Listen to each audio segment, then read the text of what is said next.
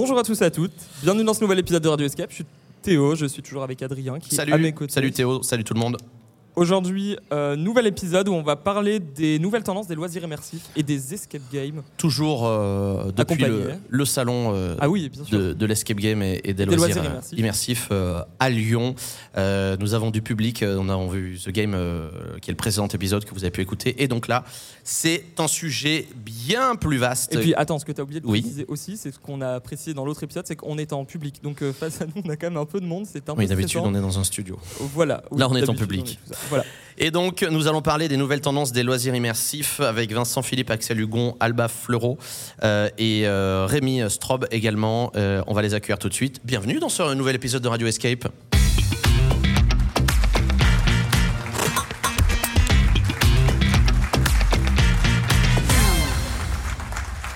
Bonjour, bonjour. Alors, il y a un peu de monde là du coup. Je crois qu'on n'a jamais fait un épisode avec autant de- d'invités, donc euh, allez-y. Ah non, c'est la première fois. Donc, C'est pareil, c'est un test de. On n'a pas une scène non plus de 6 mètres de long. Non, Donc, euh, c'est- on est un peu serré du coup là pour le c'est coup. très chaleureux.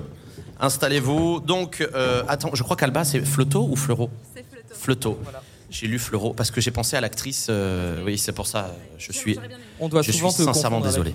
Alors, vous avez des micros devant. Il y en a un ici que vous pouvez euh, balader euh, pour, pour pouvoir euh, intervenir. Théo, on va commencer par évidemment présenter nos invités. Alors, on va commencer, euh, soyons galants, par euh, Alba qui est à tes côtés. Tout à fait. Alba euh, Floto, donc euh, cofondatrice de l'expérience euh, de, de l'entreprise de création Des expériences d'expériences immersives, Oui, Tada euh, Immersive. Bonjour, bienvenue.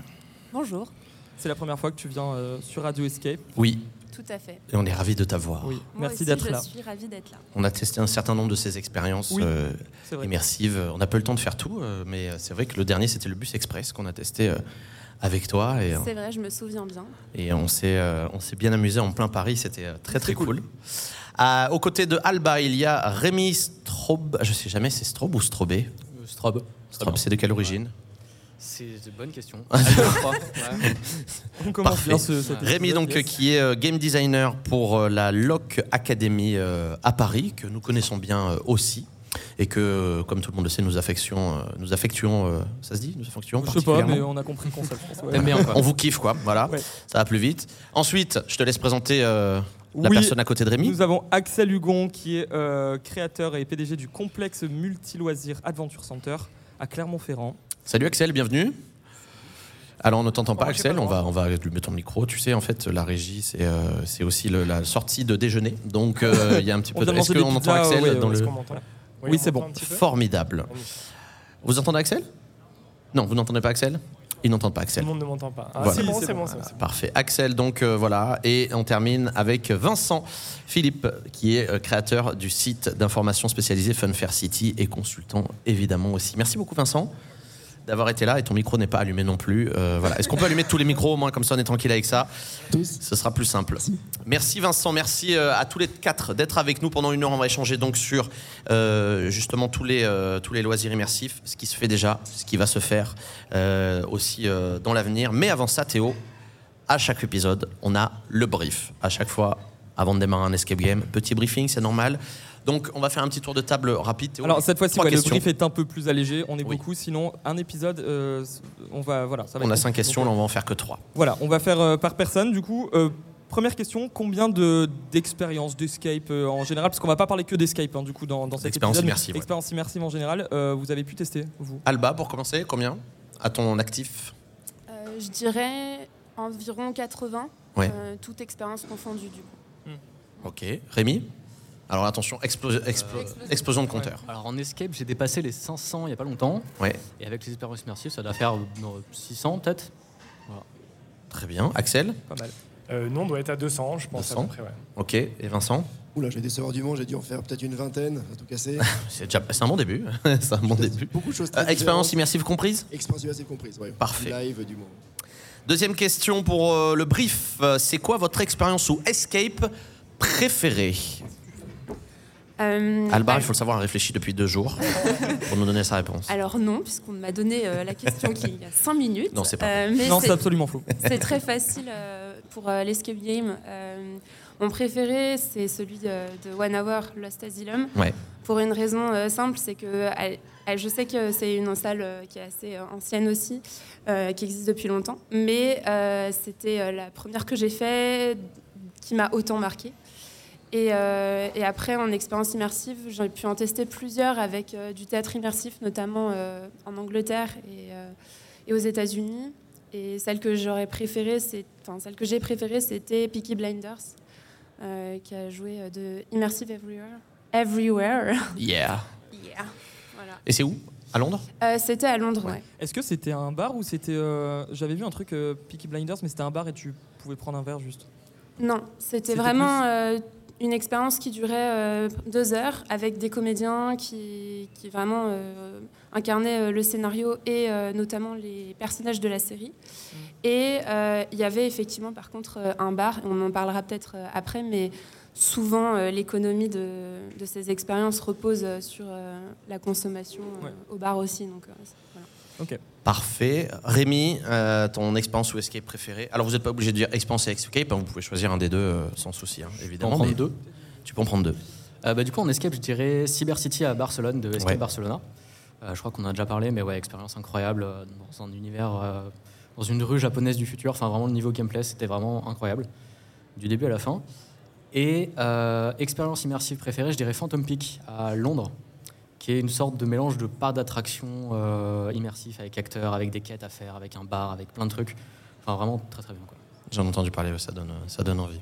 Euh, Axel, expérience ou escape préférée? Alors c'est difficile, euh, Escape, on en a fait beaucoup. Il y en a qui nous plaisent plus sur des thèmes que d'autres, mais on va dire que euh, moi j'adore ce que fait en enseigne à Paris ici, euh, on va dire Lock Academy et, et The Game, parce que c'est des escapes qui fonctionnent très bien, Mm. qui est super fluide et qui marche bien. Et après pour l'expérience immersive, bon c'est pas parce qu'on est potes que, mais j'adore Deep Inside, la salle de, du magicien de Paris.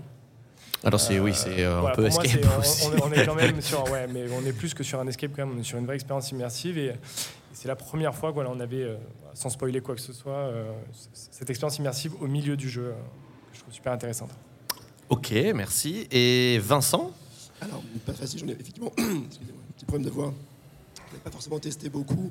J'ai un très bon souvenir d'une une expérience à Tours, euh, chez Escape Time, Ouais. euh, une salle Tokyo, euh, il y avait vraiment un jeu sur le, le voyage dans le temps avec une capacité de faire bouger les décors. Enfin, il y avait quelque chose D'accord. que j'avais encore jamais vu, très, très inédit. Ouais. Et euh, un souvenir aussi euh, pour euh, une expérience plus de théâtre immersif, euh, vraiment donc sans forcément gameplay, sans, avec un jeu d'acteur, un décor très très poussé, qui était l'expérience close euh, par Big Drama à Paris, Hmm. qui s'est tenue juste avant le Covid, effectivement. Qui a fermé super rapidement qui a, dû, d'ailleurs. voilà, qui a dû interrompre avec le Covid. Euh, voilà, l'équipe, la Tu as pu la faire du coup J'ai pu la faire juste avant, ouais, effectivement. Donc, euh, je, je crois que ça se rapprochait d'un Sleep No More à, à New York. Si, enfin, tu Ouais. l'as fait Sleep No More, non, Rémi Non. Non. Euh, tu l'as fait Alba, ouais. Et- et tu- as fait Close ou pas Est-ce qu'on m'entend Oui. Ok. Euh, j'ai pas fait close. Euh, Mais je crois que le concept était similaire, non? C'était juste tu te baladais. Ça avait l'air très sympa, ouais. Tu suivais qui tu voulais en comédien. Oui, c'est Ouais, voilà, plutôt la, en fait, la définition du théâtre immersif euh, tel qu'on peut euh, le retrouver euh, en Angleterre euh, Mm. et aux États-Unis à, à New York. Ok, d'accord. Un- Mais donc il y avait ça à Paris, mais ça a fermé avec, euh, enfin, à cause du Covid, du coup. Ouais, effectivement. C'est vrai que c'était un petit peu. C'est plus théâtral. Il y avait plus de. Une, une véritable histoire plus facile à suivre, des dialogues, des vrais, une vraie mise en scène euh, autour, autour d'un récit. Et ce que j'aime beaucoup là-dedans, c'est que le, le lieu où ça se passait était acteur lui-même. Voilà, c'est une des Ah grandes oui. forces aussi Ça de. faisait partie intégrante. Une des grandes forces de ce Ok. type d'expérience, c'est aussi de rendre le lieu acteur de, au-delà des décors, de la scéno, de l'histoire et des acteurs. Le lieu tenait un vrai rôle et c'était vraiment euh, assez, magique Ok. comme soirée. Et la dernière question du brief, euh, Théo. Oui, c'est. euh, pour vous, c'est quoi le truc le, le plus fou que vous ayez pu voir, euh, que vous avez euh, particulièrement, qui vous a marqué dans une expérience ou en escape encore? Alors, Euh, Alba. Bah, du coup, le- je dirais euh, sur euh, les expériences Secret Cinéma, il y a quand même une scénographie qui est euh, toujours très très impressionnante. Et la dernière en date qui me vient en tête, c'est celle de sur les Gardiens de la Galaxie, Mm. qui n'était pas forcément leur meilleur en termes de gameplay, mais qui avait du coup la particularité où tu vois des des acteurs qui volent quoi, Ouais, Est-ce que, que tu peux peut-être juste rappeler le, le concept de Secret Cinema, ce que c'est Parce que C'est à Londres, hein, c'est Que ça des personnes connaissent pas, Oui. ouais, qui nous écoutent. Euh, du coup, Secret Cinema, c'est une enseigne qui a, enfin, une, une entreprise qui a presque 10 ans et qui est exclusivement à Londres, organise des événements, euh, souvent même exclusivement sous licence, donc c'est-à-dire forcément sur des, des films ou des séries. euh, même euh, Netflix, Disney, etc. Euh, et il donne vie à l'univers euh, du film ou de la série avec des, un- une espèce de grand monde ouvert euh, où les, les comédiens incarnent les personnages de la série en question ou du film en question. Et il y a beaucoup de bars, de restauration à l'intérieur aussi. Et l'idée, c'est que ça finit par un visionnage du, du film ou de la série. Voilà. Ah ouais, ok, sympa. T'as jamais fait toi, Adrien Non, non, j'en ai beaucoup entendu parler, mais Ouais, euh, pareil. je crois que Rémi, t'as fait toi, non? J'en ai fait deux, ouais. J'ai fait Les Gardiens de la Galaxie et euh, Stranger Things. Et effectivement, c'était. euh, Ah oui, ça avait l'air sympa, ça va faire, je pense. Euh, bah, du coup, Rémi, euh, écoute, euh, tu vas terminer euh, Alba Euh, Pardon? Juste effectivement, du coup, comme ils ont aussi euh, des moyens euh, énormes, c'est vrai que ça fait partie des trucs les plus impressionnants que j'ai vus parce que euh, tu te retrouves vraiment dans, la scénographie au milieu d'une scène de film. Quoi. Ouais. Des- Mais du coup, c'est des événements. à- Enfin, là, tu dis ils ont beaucoup de moyens, mais c'est genre plusieurs millions, tu penses ou, ou pas? Parce que j'arrive pas à, à imaginer en fait. Ouais. Oui, Rémi bon, euh, bah, peut peut-être en dire un peu un mot Même aussi. plusieurs dizaines de millions pour Ouais. certains. ouais. Ok, bon bah ça explique qu'ils ont des beaux effets. Oui, euh, forcément. Ouais. Ok, merci Alba. Donc, euh, Rémi euh, va nous partager aussi le truc le plus dingue. Alors, je disais, oui, dans une- un escape, action game, expérience immersive, euh, dans un, peu importe euh, ce que vous ayez fait euh, Ouais. dans le loisir. Euh, bah, c'est pas forcément un effet particulier, mais c'est juste le setup de l'expérience qui était vraiment fou. C'est euh, Stay in the Dark au- aux Pays-Bas, Ah ouais, donc de l'enseigne Dark Park, qui en gros te propose un, un rendez-vous au milieu d'une zone industrielle de Rotterdam. Vraiment, c'est imaginez Dunkerque, c'est vraiment paumé. Alors il y a par contre, je te permets pas, je viens de Dunkerque, juste. Non, mais voilà. Éviter quand même de monter le ton, ça serait sympa. C'est un respecte les endroit gens du Merci beaucoup. paumé, il y a plein de hangars et il y a des bâtiments abandonnés de partout et t'es au milieu de rien. Et en gros, ils te disent bah, voilà, Alors on n'a pas viens- que des bâtiments abandonnés à Dunkerque, on a aussi une très belle plage, il faut le savoir. Voilà, ok, merci. Et euh, du coup, il te dit bah voilà, tu, tu viens pour visiter un lieu, tu sais pas trop ce que tu fais là, et il te dit bah voilà, euh, c'est ce, lo- ce local-là que vous venez visiter. euh, bon courage, bisous. Et en fait, tu as accès à un bâtiment de 3000 m2 sur 9 étages euh, que tu vas visiter intégralement. Évidemment, il se passe plein de trucs que je vais pas spoiler ici, mais euh, ouais, tu vis l'expérience pendant deux heures avec des acteurs et tu cours dans ce bâtiment, tu montes les étages, tu descends. Enfin, c'est euh, ouais, le- le- l'espace de jeu est assez incroyable. Quoi. Ça donne envie. Ça, c'est tout, tout ce que vous dites là, c'est des Ouais, trucs que moi j'ai déjà sur ma to-do list. Dark, c'est tem- enfin, c'est semi-temporaire et Ouais. du coup c'est impossible d'avoir des résas tellement c'est complet à l'avance. C'est accessible jusqu'à ce que le bâtiment où ils sont installés soit démoli, puisque vraiment ils sont installés dans une friche où il y a euh, que Bah- des vieux bâtiments. Quoi. Ils m'ont expliqué en fait, parce que j'ai parlé avec euh, une personne de Dark Park euh, aux Pays-Bas, ils me disaient qu'en fait ils ont euh, trois mois d'avance sur les réservations parce qu'en fait ils ont trois mois de. oui, de préavis. En fait, ils savent trois mois à l'avance si le bâtiment va être détruit. Donc en fait, ils peuvent jamais booker plus de trois Ah mois à ouais. l'avance. C'est pour ça que c'est toujours très complet parce que bah, dès qu'une semaine arrive, bah, c'est tout de suite booké en fait. Voilà. Très bien, on va passer à Axel, le truc le plus euh, dingue que tu as vu toi dans, dans un, un établissement de loisirs. Alors, c'est difficile à dire, mais c'est vrai que euh, nous, à l'époque, ce qui nous avait marqué, c'est qu'on avait fait le, le live trailer à Paris, qui était une des premières un peu expériences immersives euh, sur Paris en tout cas, et le fait de changer de bâtiment et de passer de, de lieu en lieu en fait à plusieurs endroits de Paris, on avait trouvé ça super novateur à l'époque. ça date déjà maintenant de plusieurs années. Donc euh, ouais, je pense que ça restera un des trucs en France en tout cas qu'on a fait qui était, euh, qui était super immersif et assez avant- avant-gardiste en fait, parce que maintenant c'est, je pense que la tendance euh, va là-dessus, mais en tout cas à l'époque déjà c'était très impressionnant. ouais. On aura tout à l'heure, euh, justement, euh, dans le prochain épisode, euh, Joris qui a créé euh, ces, ces expériences-là, Live Thriller et Live Hold Up. Et pour ceux qui sont au salon ici, ce sera à 16h. Et on termine avec Vincent pour le tour de table, le truc le plus fou que tu aies vu dans un établissement de loisirs, toi, ou dans une expérience. Alors effectivement, pas forcément dans un site de loisirs, plutôt un, un souvenir d'un monument culturel. J'ai fait il y a quelques années, on ne parlait pas encore d'expérience immersive. J'ai fait une expérience au Mont-Saint-Michel, une visite spéciale de nuit, euh, où on faisait le parcours d'une manière totalement différente euh, que là je visite en journée. Et l'ensemble se terminait à un, instant donné, parfaitement timé, sur la terrasse principale, où là c'était le moment où la marée remonte. Beaucoup de gens doivent connaître ce, phénomène-là. Effectivement, il y avait voilà, une vraie coordination entre le lieu, son environnement, une histoire qui était très ténue, très simple, mais qui était soulignée avec quelques effets spéciaux, pas d'acteurs ou très peu dans, mon souvenir, mais voilà, c'était un ensemble de choses qui faisait que là encore, on avait un lieu qui devenait vraiment magique par, le, par les outils de l'immersif, et c'était avant qu'on utilise immersif euh, Ah oui. aussi, aussi fréquemment que maintenant. Très bien. Aussi euh, une autre expérience euh, totalement, euh, totalement différente. Euh, Théo, on va rentrer dans le vif euh, du sujet Mhm. euh, de, notre, euh, de notre émission. L'escape game, les loisirs, l'immersif, tout euh, évolue à, grande vitesse et particulièrement bah, ces, dernières années, du restaurant immersif au complexe multi-activité en passant par les expériences éphémères. Il y a beaucoup de créativité en France, il faut le noter, et dans le monde. On va essayer de comprendre pourquoi les, entrepreneurs misent sur ces nouveaux loisirs et quel avenir leur est réservé. Alors première question très générale, euh, vous prenez la parole si, vous avez euh, un, avis euh, à donner là-dessus. Chacun, selon vous, qu'est-ce que signifie aujourd'hui, en 2023, hein, je précise bien en 2023, loisir immersif? Bah en fait, plutôt, ce serait quoi pour vous la définition d'un loisir immersif en fait? Parce qu'on entend immersif à tout va maintenant de nos jours, mais pour vous, qu'est-ce que c'est vraiment l'immersif? Vous qui êtes acteur de, ce Je sens que Alba a envie. C'est vrai que immersif maintenant c'est un peu utilisé comme euh, escape game. Ouais. Euh, ça va, ça va partir. Tu sais, ça passe, c'est de l'arsène et il s'en va. C'est un peu utilisé comme escape game euh, il y a, il y a 5 ans. Quoi. Tout, tout est escape game et tout est immersif maintenant. Donc en vrai, la démission pour le grand public, je pense qu'elle est, elle est très large. Après, pour ce qui est immersif aujourd'hui, bah, ça dépend de si tu parles vraiment des expériences immersives en termes de genre c'est un, un, truc où tu te pointes et pendant une heure tu vis un truc. Ou est-ce que c'est n'importe quelle activité, mais où il y a quelque chose en plus, il y a des acteurs, il y a du décor qui fait que ça rend le truc immersif, entre guillemets, euh, pour le public Alba, Axel, Vincent c'est euh, effectivement une bonne définition, euh, je pense que tu donnes, Rémi. Et j'ajouterais après, effectivement, loisir immersif, en plus c'est vague parce que ça, ça inclut tous les loisirs possibles tous les lieux possibles. Hein, est-ce que, euh, ben, on en parlera peut-être, est-ce qu'un restaurant est immersif et peut être immersif? Euh, C'est vrai que moi, je pense qu'il y a quelques notions clés quand même qui se raccordent à ce sujet. Je dirais la scénographie en général, enfin en tout cas le fait qu'il y a un décor important et une scénographie importante qui permettent aux participants, visiteurs de d'être immergés mmh. vraiment dans, le, dans un lieu. Euh, et, moi, personnellement, la définition, enfin, ce qui est important pour moi dans la définition de l'immersif, et ce qui drive un peu nos créations à Tada aussi, c'est euh, l'interaction, l'interactivité que tu peux avoir avec un décor, avec un, personnage, etc.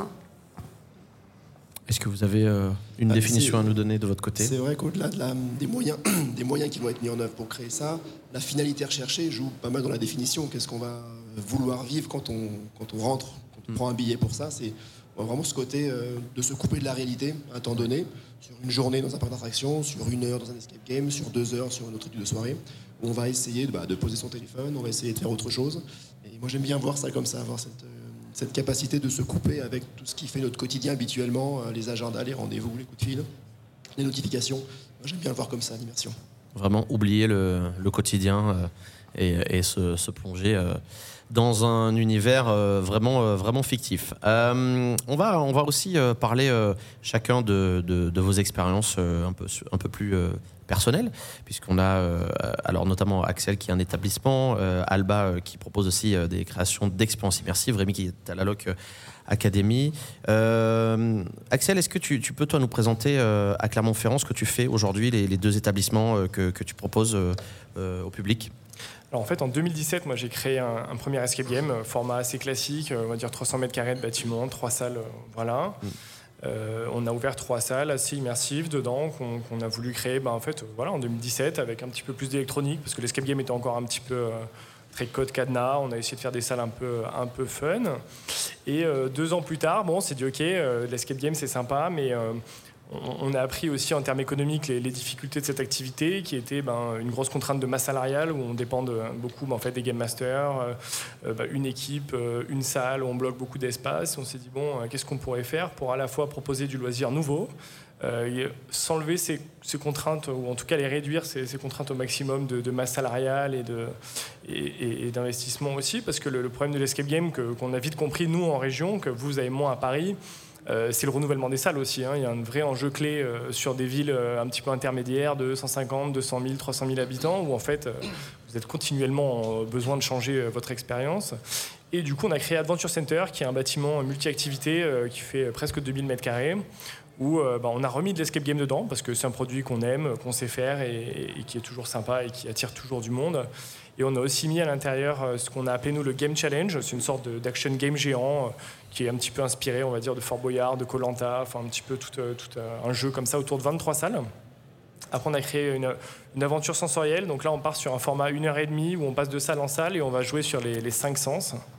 On a créé un karaoké qu'on appelle le karacho parce que si vous êtes comme moi et que vous ne savez pas très bien chanter, on a mis des instruments de musique, une batterie, pardon, des- guitares électriques. Enfin voilà, vous pouvez jouer aussi à Mais si on ne sait pas jouer d'instrument de musique, Et ben, vous pouvez chanter ou danser, hein, ça marche aussi. sinon on n'a aucune compétence artistique, on peut quand même venir finalement. Exactement, c'est possible.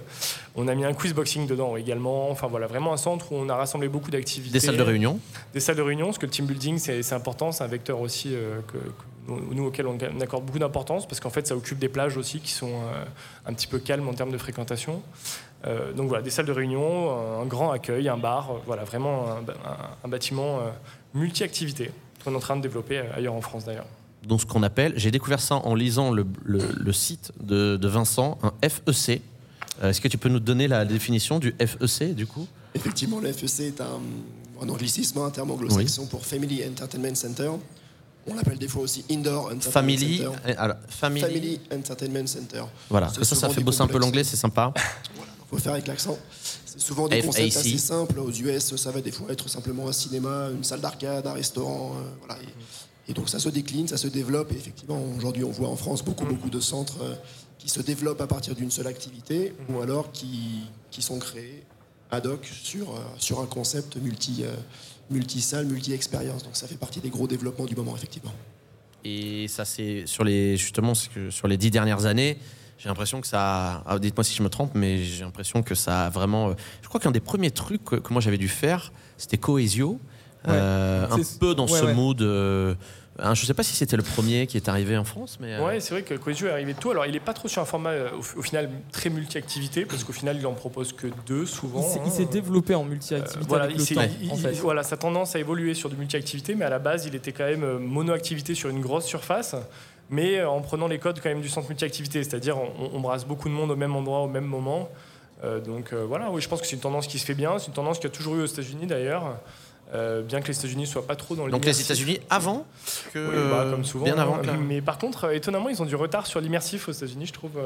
En- fait, le- le- l'escape game, comme on le connaît en Europe, c'est-à-dire très scénarisé avec de la déco, de l'acting, euh, etc. En fait, c'est très européen parce que. Mais moi, j'ai- euh, j'ai pas du tout cette image-là parce que quand j'entends des Sleep No More des, des- et des expériences comme ça qui existent, je me ouais, dis en fait, c'est nous qui avons du euh, retard. non, non, ça représente en fait 1% de- des escape games. euh, je parle en tout cas hors Europe. hein. Ok. Euh, mais si vous allez à New York, par exemple, vous faites 99% des escape games. C'est les Ah escape games ai- qu'on avait en 2015 J'en chez ai nous. fait un, c'est hein. vraiment. Peut-être en escape. Et, et- et même à Tokyo, enfin vraiment. euh, Ouais, ouais, ouais. ouais. Ouais, c'est pas faux, ouais. On, on a été un peu les premiers, je pense, à scénariser aussi l'escape game comme ça en Europe. hein. On parle pas mal là de, de- de l'étranger. euh, pour ceux qui ont, euh, je vais poser d'abord la question à, à Rémi. Euh, qu'est-ce que, quelle différence toi tu notes euh, justement sur la France et le reste du monde sur les expériences immersives aujourd'hui, sur ce qui est proposé? Alors, le reste du monde, j'ai pas testé en dehors de l'Europe, donc je pourrais pas te dire pour effectivement les États-Unis. Alors en Europe, restons en Europe. Mais en Europe, euh, la France, on est en retard sur quelques trucs. Euh, par rapport à Londres, par exemple, enfin, en tout cas en Angleterre, eux, ils ont vachement euh, développé beaucoup plus le concept d'expérience immersive avec acteurs, avec de l'interaction, beaucoup plus que l'escape game. Eux, ils ont commencé à faire un peu de l'escape game à peu près en même temps que nous, 2012-2013, euh, pareil avec, euh, avec Intent. Et ils sont très vite tournés vers, OK, nous, notre spécialité, c'est vraiment les acteurs, les interactions. Et ils sont beaucoup plus partis dans ce genre d'expérience. On en parlait, Peaky Blinders, il y a Sleep No More qui a installé une expérience qui s'appelle Burn City là-bas. Enfin, il y a beaucoup de, Secret Cinema. de shows voilà, centrés là-dessus. Et les escape games, finalement, sont assez peu développés. Il y avait euh, bah, notamment en 2015, donc euh, très, très récent, en tout cas pour le concept de escape, un truc qui s'appelle Time Run, qui est ouvert à Londres, qui est un escape game, mais qui tout de suite s'est dit bah, moi, je vais partir sur. euh, je vais faire un truc super grand, il y aura des acteurs, ça sera en tunnel, donc il y aura des gens toutes les 30 minutes, un peu comme ce qui commence à se développer actuellement en France. Et pour les. Ouais, vas-y. Non, non, parce que je disais justement le concept de- d'expérience en tunnel, c'est ce qui doucement, j'ai l'impression, arrive de plus en plus chez nous parce que ça permet de faire beaucoup Ouais. plus de flux. Tu... Alors en tunnel, ouais, on précise bien. Voilà, c'est pour ceux qui. euh, en tunnel, bah, il faut imaginer un tunnel euh, avec une entrée et une sortie voilà. où personne ne revient ça. en arrière et du coup, euh, bah, c'est ça, hein, mais ça, ça rentre et puis. C'est ça, en gros, coup, ton peux- expérience dure deux heures, mais comme tu peux envoyer des gens toutes les 30 minutes, bah, tu peux rentrer beaucoup plus de monde par jour. Au lieu de 7 sessions par jour, si tu en fais une toutes les deux heures, tu peux en faire jusqu'à 26, 27. Bah, Voilà. À ma connaissance, euh, pour donner un exemple, il y a Pandore et Associés qui ont Ouais, Paris, fait ça. Live. Thriller fait ça. Live euh, Thriller, voilà. ouais, ouais. Mm. C'est le seul moyen, de toute façon, hein, si tu veux à un Ouais. moment une rentabilité économique, euh, si tu as de l'acteur, si tu Voilà, as si des t'as plein d'acteurs, c'est ce que j'allais dire. Ouais, forcément, au bout secret, hein, moment. euh, ouais, Oui, parce que toutes les expériences qu'on prend en exemple à Londres, ils font rentrer des centaines de personnes à la fois, donc Ouais. forcément, tu peux mettre des acteurs quand. Bah, c'est ça, tout ce qu'on 100 disait, Secret payent 100 Cinema, dollars. euh, enfin, euh, Peaky Blinders, c'est euh, 100, 200 spectateurs en même temps. Ah ouais. Euh, Ouais, bah voire oui. 300.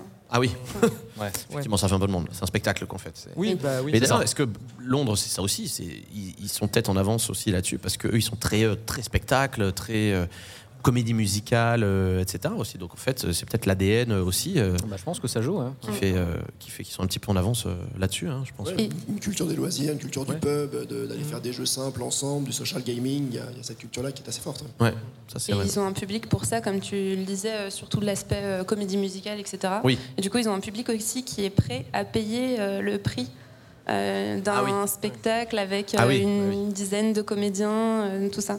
Ce que ça coûte réellement, alors qu'en France, on, on sait que euh, on est quand même sur euh, des mil- le milieu culturel et celui du spectacle vivant qui est très subventionné, ce qui Mm. n'est pas le cas euh, en Angleterre. Donc, le public est prêt à payer euh, le vrai prix.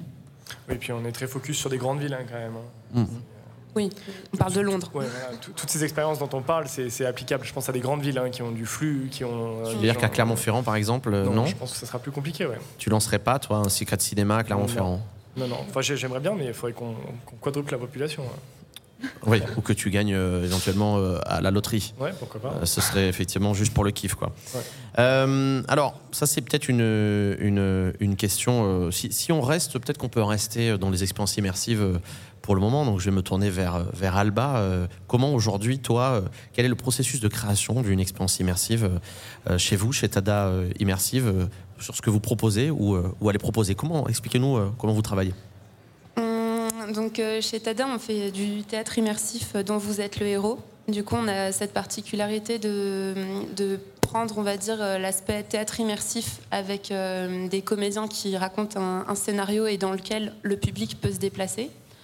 Et on ajoute euh, du coup cette partie euh, dont vous êtes le héros qui va vraiment s'inspirer des logiques euh, de jeux vidéo narratifs, de livres-jeux dont vous êtes le héros. Et l'idée, c'est que vraiment le, le scénario soit interactif, avec l'idée que tous les participants puissent euh, avoir une influence sur l'histoire. Donc ça, déjà, ça pose des grosses contraintes Ah ouais. sur L'écriture, ça doit être. sur l'écriture. Voilà. Et après, on distingue deux modèles, un qui va être plus en monde ouvert euh, et un qui va être plus vraiment en scénario à choix multiples. Et, euh, et nous, ce qui nous motive et ce qui nous fait commencer euh, un scénario, ça va être euh, ben, l'idée, la petite étincelle, le truc qu'on se dit putain ça ce serait fou, on aurait envie de le, le voir. Et qu'est-ce qu'il faut faire euh, pour, le, pour le créer quoi. Alors oui, c'est vrai que moi, on a fait le bus express. C'était Ouais. vraiment cool avec Théo. Et puis il y avait aussi euh, l'expérience juste avant dans, le, dans votre ancien euh, Upside- euh, down local. ouais. Upside Ouais. Down aussi, euh, qui était euh, qui était vraiment euh, vraiment sympa. Est-ce que vous faites que euh, J'allais demander la même question, je pense. Est-ce que vous faites uniquement de, de l'éphémère ou, ou parfois ça vous arrive aussi d'installer. Enfin, vous avez comme projet d'installer euh, quelque chose de, de, de, de fixe euh, à l'occasion? Mhm. Peut-être. Euh, oui, euh, je pense que en fait, euh, enfin, dans l'idée, euh, bien sûr que quelque chose de fixe, euh, ce serait possible. Euh, après, donc pour le moment, on s'est concentré sur le modèle euh, de l'éphémère, un peu à l'instar de Secret Cinéma. Euh, on a des expériences qui ont eu des durées de temps d'exploitation assez variables, de quelques jours à plusieurs mois. Et, et voilà. Pour du privé aussi, vous en faites pour des Effectivement, on a aussi toute cette, euh, cette part de, de développement qui va concerner des créations pour euh, des entreprises. Euh, ça peut être du coup pour. C'est surtout d'ailleurs pour du, du- de la communication interne. Mm. Et, euh, et puis, euh, on l'espère aussi euh, pour des lieux de culture prochainement, ce genre de choses. Donc, vraiment des créations à la commande. Je dis, je sais pas, je, peut-être j'ai une bêtise, mais imaginons, est-ce qu'un jour Axel pourrait prendre dans un établissement à lui une expérience immersive éphémère? Enfin, je sais pas, est-ce que c'est un truc hybride qui, dans l'avenir, pourrait arriver? C'est peut-être vraiment un truc nul. hein. Mais je me dis, est-ce qu'il n'y a pas des trucs qui peuvent se faire euh, Je sais pas comment. Est-ce que c'est. en fait, on peut se dire, on, on bride rien. On a une créativité, on a des idées, on a des talents. Chacun pour pouvoir monter les choses Est-ce qu'il n'y a pas des choses qui peuvent euh, où on se dit en fait il y a un bâtiment en dur, ça reste ça, il n'y a rien d'externe? Je sais pas. Est-ce que vous pensez qu'un jour c'est possible de Est-ce que toi tu serais prêt, je sais pas, à acheter comme ça une prestation éphémère, à accueillir une prestation éphémère Oui, d'autant que ça retouche un petit peu ce que je disais tout à l'heure, que nous, on a une contrainte qui est la- le, remplacement des salles, en tout cas, en tout cas faire évoluer euh, le, le jeu pour que les joueurs reviennent. Ouais. Et je pense que le temporaire répond tout à fait à cette problématique-là. Après, nous, on a toujours une problématique qui est économique aussi. hein. Euh, Voilà, il faut toujours mettre en face de l'investissement euh, vis-à-vis. Tu euh, parles toujours que de pognon, toi aussi. C'est bon, un moment, faisons ça pour le fun. Alors, si on fait ça pour le fun, allons-y tout de suite. Non, mais évidemment, et c'est vrai, et c'est pour ça que c'était intéressant d'avoir Axel aussi, d'avoir cette position de, de gérant, parce que on peut, euh, et je pense que les gens qui nous écoutent, aussi les auditeurs de Radio Escape, ceux qui aujourd'hui assistent à la conférence, ne sont pas tous euh, gérants. Il y a aussi des joueurs, des passionnés qui connaissent pas toutes ces contraintes-là. Donc c'est c'est intéressant de le dire et de savoir que oui, tu as raison. Il y a, il y a aussi, il faut penser à ça euh, quand Ouais, on c'est toujours un installe juste milieu chose. entre bah, l'immersif, euh, les clients qui, qui puissent revenir, euh, faire vivre votre établissement, mais en même temps avoir une expérience inédite. C'est c'est plein de facteurs qui font que c'est pas simple. Comme quoi, il y a encore beaucoup de choses à faire et on a encore euh, plein de choses à, à découvrir. euh, et en France, je l'espère, soyons, euh, continuons d'être d'être créatifs comme ça. Et j'ai justement une petite question euh, à te poser. Je, je sais que tu as collaboré avec euh, bah, une énorme plateforme de d'immersif qui est Fiverr. Est-ce que en fait euh, c'est eux qui te passent des commandes qui en fait C'est quoi cadre- en fait exactement Pour Bah, resituer je- un petit peu. euh, tu me demandes à moi Oui. Alors sinon, si Oui, quelqu'un a peut-être la tu peux réponse, mieux le dire, mais peut-être c'est à une toi, plateforme euh, Alba. de- mais C'est quoi la question qu'est- Qu'est-ce que c'est- Fiverr en fait exactement Parce qu'on Euh, entend beaucoup parler. mais- Fever, c'est euh, une licorne espagnole, donc une très grosse start-up euh, espagnole qui Ouais. s'est, hum, on va dire, spécialisée dans la- le développement de billetterie, d'expériences euh, euh, immersives, mais vraiment en fait au sens très large, billetterie, euh, aussi euh, d'entrée de musée, etc. Avec aussi l'idée de développer leur propre expérience originale et qui font effectivement parfois appel à des prestataires pour développer, mais toujours du coup en leur nom quand c'est des expériences originales. Et comme une toute plateforme de billetterie, euh, on peut aussi proposer des, des autres, enfin, des expériences qui ne sont pas les leurs sur leur plateforme. Et vous, profitez du réseau du coup euh, de cette plateforme? Oui, c'est ça, de leur réseau, de leur euh, capacité à marketing et voilà. Je crois qu'ils sont. C'est pas ça- à Lyon, il y en a eu une expérience Ouais, comme ça. euh, exactement, Mimesis, ouais, euh, je crois qu'il passe par Fiverr. euh, Et, euh, du coup, vous, c'est, euh, ça, ça peut arriver que Fiverr, par exemple, contacte une société qui crée des expériences immersives en disant on a, on a besoin, je sais pas, pour la période d'Halloween, euh, d'une expérience d'horreur et euh, on, on vous a trouvé, on aimerait que vous nous la fassiez? Ça, ça peut tout à fait. Euh, mais c'est surtout en fait, euh, eux, ils ont leur concept, ils ont surtout aussi des, des partenariats avec des licences euh, comme euh, des licences Netflix, donc euh, en fait, ils ont, ils ont surtout euh, leur sujet aussi euh, de leur côté. Et, euh, et oui, des- c'est c'est possible aussi. Suis? C'est possible aussi. Ah oui, oui, c'est possible aussi. Je, vais, je vais demander à, à Vincent, peut-être, qui, qui, euh, qui a une expertise euh, là-dessus. Après, si toi, Axel, tu veux, tu veux répondre, tu pourras euh, aussi. Dans un établissement qui fait quasiment que du multi-activité euh, euh, ou de, l'escape game, comment on arrive euh, aujourd'hui à fidéliser des clients? Parce que, en fait, c'est, excusez-moi, ma tablette tombe tout le temps, c'est absolument catastrophique, cette installation. Comment on arrive à, fidéliser des joueurs pour qu'ils reviennent jouer? Est-ce que toi, tu as des, réponses? Est-ce que tu as discuté avec plusieurs gérants, que ce soit en France ou ailleurs, qui t'expliquent un peu leur vision des choses pour se dire, en fait, une personne est venue, autant dans l'escape game, ça reste quand même très compliqué de faire revenir un joueur, autant peut-être dans un FEC, FREC, euh, c'est peut-être plus simple. Effectivement, la question du renouvellement, elle est, elle est essentielle dans tout l'univers des loisirs. Les parcs investissent chaque année une nouveauté, ou tous les deux ans, tous les ans. Ils investissent dans des spectacles, des parades, des, renouvellements d'offres, de restauration. Donc euh, la question du renouvellement, c'est- essentiel, c'est une clé. hein. Les parcs d'attractions euh, génèrent X de chiffre de loisirs, de chiffre d'affaires, pardon, 15%. Oui, c'est vrai qu'on peut, 20%, voilà. on peut comparer au parc d'attractions que toi aussi, tu connais bien Théo. il y a, voilà, il y a une vraie, une vraie logique euh, de réinvestissement une fois qu'on a mis le, le- de démarrage. En loisir compact, on va dire, loisir compact, loisir urbain, euh, c'est plus difficile. On ne pousse pas forcément facilement les murs. Une fois qu'on a un actif qui fonctionne, euh, bah, le casser, le refaire, bah, pendant ce temps-là, on peut plus s'en servir. Donc il y a une vraie différence sur le modèle économique. Pouvoir renouveler, euh, différencier. Donc c'est vrai qu'une des clés de, fonctionnement, ce qui fait le succès des multi-activités, c'est de pouvoir faire ça. D'abord, cette capacité d'évolution. Je crée plusieurs activités. Si une fonctionne pas bien, moins bien, ou pourrait fonctionner mieux, je peux la geler un certain temps, les autres fonctionnent, et je vais la renouveler. Donc cette capacité, cette taille d'échelle est importante. Ça demande d'avoir de la place, hein, c'est pas évident. Mais en tout cas, c'est une des clés. La question de l'ambiance, la question du renouvellement par l'événementiel, par la saisonnalité. Je fais une chasse aux œufs pour les enfants, je fais Halloween, je fais animation de Noël. C'est une manière d'exister, d'avoir un éco-calendrier, une saisonnalité assez forte. Là aussi, faire, en sorte qu'il se passe toujours quelque chose. Voilà. Au-delà du jeu, il y a un bar sympa qui passe et qui fait des événements. Et ben voilà, on va pas on va pas forcément se poser la question. Je, je vais pas chercher à faire un escape game, mais je vais tiens, je vais aller à tel endroit, puis euh, il se passera forcément un truc. Voilà. Donc euh, ça va être ces deux clés, cette capacité de renouvellement par la nouveauté et d'événements pour ponctuer un petit peu la, la saison. Et donc, ça passe par avoir un, un panel et un choix d'activités initiales qui puissent parler à tout le monde. Mais l'événementialisation. Du coup, je retiens ça quand même. C'est vrai que Et c'est. ton idée, effectivement, d'avoir peut-être une soirée spéciale Ouais. avec une expérience immersive, tous les lieux s'y prêtent pas, mais beaucoup s'y prêtent. Et, et ça peut tout à fait fonctionner, bien sûr.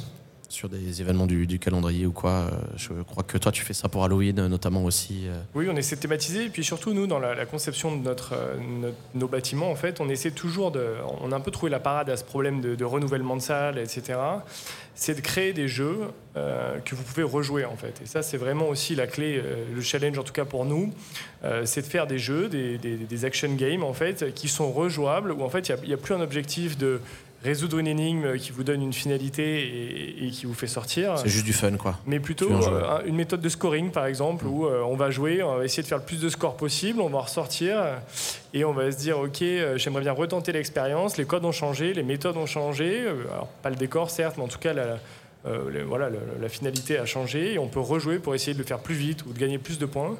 Et nous, en tout cas, sur l'Action Game, c'est comme ça qu'on travaille. Et, euh, et c'était une vraie interrogation. On s'est dit, est-ce que euh, malgré ça, on va avoir des joueurs qui reviennent? Et on a été assez surpris. On a un, un gros taux de joueurs qui reviennent pour essayer de faire plus de points. Ah oui. Euh, et ce, qui est, ce qui est intéressant, c'est un petit peu le même principe avec le quiz boxing d'ailleurs. C'est bah, en fait, il y, a- il y a une base de données de 3 ou 4 000 questions. Certes, l'expérience est la même, mais si je reviens, j'aurai pas les mêmes questions, j'aurai pas le même jeu, et, et ça me permet de, de refaire une expérience qui m'a plu. Parce qu'en fait, c'est super frustrant en tant que joueur quand on a joué trois salles dans un escape qu'on a adoré. Et, et bah, on peut pas revenir tant que le renouvellement est pas fait. Donc, euh, on a essayé de pallier ça avec euh, voilà, des jeux qui, qui- qui changent d'eux-mêmes, sans changer pour autant toute la structure, euh, et avoir un, un- un équilibre économique un peu plus sérieux. Du coup, euh, tout le monde est assez unanime en gros pour dire que l'escape en lui-même, comme on le connaît, c'est impossible de faire revenir des gens. quoi. C'est c'est une activité qui se veut. euh, tu, l'as- tu viens la faire une fois et Nous, on aime bien rejouer des salles 3-4 fois. Oui, bon, nous, mais c'est un peu ridicule.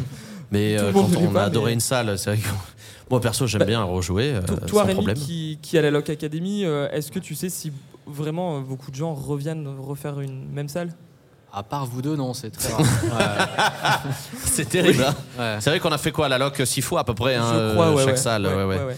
Non mais bon, oui. Alors, ça tombe bien que tu, tu, tu, tu parles avec Rémi parce qu'il il y, a, il y a aussi des nouveaux projets chez la Loc Academy et ça nous permet de faire un petit peu le, le lien parce qu'on a eu Laurent, euh, donc, euh, qui est euh, le co-créateur de la Loc Academy dans un épisode qui est le troisième, je crois, euh, de, de- qui est le deuxième hein, de Radio, euh, Oui. De Radio. Academy.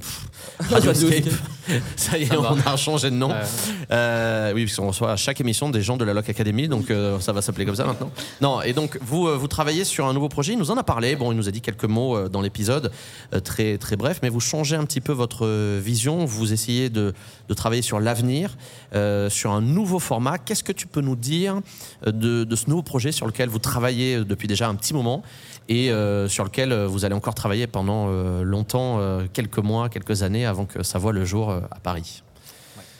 Alors le nouveau format, ça va s'appeler Live Cinéma. Donc Ouais. c'est détaché, il y aura plus d'histoire de professeur Log, de Log Academy. Pas d'histoire d'école non plus. Pas, pas d'école de détective. Et en gros, ça sera un format qui sera plus long puisque ça durera deux heures, il y aura des acteurs. Et il y aura plus vraiment d'énigmes, ce sera beaucoup plus des jeux, des actions. euh, alors sans avoir pour objectif d'avoir un côté rejouable, euh, mais en ayant pour objectif de raconter une histoire pendant deux heures avec des acteurs, avec des effets, avec des décors, avec, euh, avec euh, ce genre de choses. Et du coup, bah, pour le format, on est exactement comme on parlait tout à l'heure d'un format en tunnel, c'est-à-dire qu'il y aura des, Ah oui. des joueurs qui sont lancés toutes les 30, toutes les 40 minutes. voilà. Et tout ça, bah, ce sera, alors bientôt, je sais pas, mais en tout cas, on n'a jamais été aussi proche. Et ça sera dans Paris, on l'espère, si on trouve un, un local, ce qui n'est pas évident. Et alors, ce qui est, euh, ce qui est, euh, ce qui est intéressant aussi euh, de noter, c'est que vous fabriquez tout en interne, en tout cas les mécanismes, Ouais. euh, la partie électronique. Euh, Laurent nous a dit dans le podcast que vous aviez pris un atelier. Euh, pourquoi ce, ce choix d'internaliser? On en parlait ce matin dans le précédent épisode avec The Game, qui eux aussi euh, travaillent euh, seuls, euh, parce qu'ils ont aussi les compétences en interne. Vous aussi, puisque toi tu es un petit peu un touche à tout. Euh, si vous avez besoin de faire de la domotique chez vous, Rémi est tout à fait disponible pour venir installer ce genre de choses. Il est avec Nicolas, ton, ton, ton associé, vous êtes aussi là-dedans très très fort. Donc pourquoi internaliser et tout faire en interne pour un projet d'une telle ampleur? Euh, bah, en fait, pour les premières salles de la Academy, pour les six premières, on était passé par un prestataire extérieur qui est l'Absterium. Ouais. Euh, on est très content. Euh, le truc, c'est qu'à partir du moment où tu as des compétences en interne, donc c'est pas donné déjà pour les avoir, il faut quand même trouver les bonnes personnes ou alors se former, ce qui est pas non plus évident et ce qui peut prendre du temps. C'est que bah, à partir du moment où tu l'as, où tu as un atelier, tu as beaucoup plus de contrôle sur tous les mécanismes que tu peux faire. On le sait, dans un escape ou dans un jeu immersif, il y a beaucoup de choses qui vont jouer au moment des bêta-tests. Tu vas te rendre compte que ah bah ça serait bien si euh, bah, ce bouton-là j'avais 0,2 secondes de plus pour appuyer dessus. Tu vois, rien que ça, Mm. ça peut te changer complètement un jeu ou que cette couleur elle soit plus vive, etc. Ça, si tu passes par un prestataire, bah faut, faut, faut, faut contacter, faut lui poser la question, faut qu'il vienne, faut qu'il intervienne. À partir du moment où tu as une équipe en interne, bah en deux minutes c'est plié. Et ça, c'est qu'un des nombreux exemples qui fait que bah, tu es quand même beaucoup plus agile quand tu as ton équipe en interne. Si tu veux changer un jeu, si tu veux avoir ton logiciel GEM qui t'est propre et qui fait exactement les automatisations que tu veux en direct et les changer quand tu veux, c'est possible. Le deuxième avantage, c'est que bah, ça coûte moins cher. Oui, ce que j'allais dire. Voilà. Il y a aussi l'aspect financier, bien sûr. Oui, puisque du coup, tu ne vas pas payer forcément les jours hommes des gens qui interviennent sur place, euh, qui vont venir sur ton local, qui vont installer, etc. Euh, le gros désavantage, c'est que bah, c'est moins rapide. Voilà. Là, si tu Ça prend plus de temps, parce que vous êtes que deux du On n'est que deux voilà, pour Bah oui. créer euh, tous les mécanismes et tous les effets spéciaux de l'expérience. Euh, par exemple, si tu vas voir un prestataire extérieur, tu lui demandes bah voilà, j'ai besoin d'une salle, je veux qu'elle soit prête dans six mois. Ouais. Euh, ils vont te dire bah oui, ça sera temps, tu signes ici, et dans six mois, si tout va bien, euh, ils te livrent ce que tu as demandé. Là, tu as écrit ta salle, tu dis bon bah voilà, maintenant il faut qu'on fasse tout ça. Allez, maintenant boulot. Voilà, faut, faut du taf. Et du coup, bah, ça peut prendre six mois, un an, deux ans. Donc voilà, je t'ai dit, c'est plus rentable. Dans les faits, si tu mets euh, 10 ans à créer ton expérience, bah, peut-être que c'est moins rentable en fait, parce que bah, 10 c'est autant d'années d'exploitation perdues. Donc voilà, tout se calcule, mais euh, en tout cas, pour le contrôle, beaucoup plus précis, ouais, là c'est sûr que c'est euh, c'est un avantage qui est clairement non négligeable euh, sur un truc de cette taille. Alba aussi, vous faites tout. Vous, quand vous créez une expérience, c'est vous qui créez tout. Oui. Voilà, vous On n'avez a, pas de. on a quand même des équipes euh, techniques pour euh, les décors. euh, Mais tout est en interne. Et euh, pour les décors, en fait, c'est des décorateurs euh, professionnels euh, de cinéma euh, Ouais. avec qui on travaille, euh, avec qui on a l'habitude de travailler du coup. Et, et les mécanismes, on développe en interne aussi. Et je sais que Axel le fait aussi euh, chez lui. Euh, juste question rapide, c'est pour toi, c'est parce que toi, tu sais aussi, tu fais de l'électronique, etc. Euh, c'est pour des raisons économiques ou des gains de temps, toi, ou de maintenance. C'est quoi la raison principale pour Alors, nous, laquelle la tu as décidé de principale, c'est la maintenance. hein. La maintenance. 100%, c'est pouvoir être 100% autonome sur de la maintenance, de ne pas avoir de jours euh, off où on doit fermer une salle, euh, c'est vraiment important. Après, il y a des choses qu'on délègue qui sont beaucoup trop grosses pour nous. Euh, Par exemple, la partie Game Challenge, là, notre Action Game, on est obligé de, de la déléguer parce que c'est vraiment euh, Oui, des chantiers beaucoup. qui sont importants euh, sur des milliers de mètres carrés. Par contre, la maintenance de ce système, par exemple, on la garde en interne. On, a, Ouais. voilà, on garde de la compétence en interne pour ça parce qu'il faut savoir se dépanner rapidement parce qu'on est un centre qui est gros, euh, il y a des grosses charges et on ne peut pas se permettre de fermer 15 jours parce que le prestataire électronique n'est pas dispo pour venir résoudre un problème technique. quoi. Oui, Alba, tu voulais réagir? Oui, en fait, je pense que enfin, on a un peu tous, euh, du coup, on voit cette logique d'avoir euh, la compétence en interne. Et même si on ne fait pas forcément tout en interne, je pense que c'est hyper important euh, d'avoir au moins la compétence pour pouvoir régler les problèmes. quoi. Ça c'est bien. ouais. Ça prend un peu de temps, c'est pareil, de, d'avoir les, de prendre les- le, le temps d'apprendre et de faire des tutos pour, pour tout faire. Mais voilà, c'est hyper, c'est hyper intéressant. Alors on parlait euh, tout à l'heure des, des- du, du quiz. Axel, tu, as, tu en as installé un. Alors il y a plusieurs choses. Il y a, il y a les quiz rooms, les blind tests, music quiz maintenant. Est-ce que Selon vous, euh, peut-être Vincent dans un premier temps, qui toi n'est pas n'a pas d'établissement, comment tu vois ça? Est-ce que pour toi c'est la nouvelle poule aux yeux d'or pour euh, quand on a un établissement? Aux œufs d'or, on dit. Aux- J'ai dit quoi? Aux yeux d'or. Aux œufs d'or, Aux pardon. œufs d'or.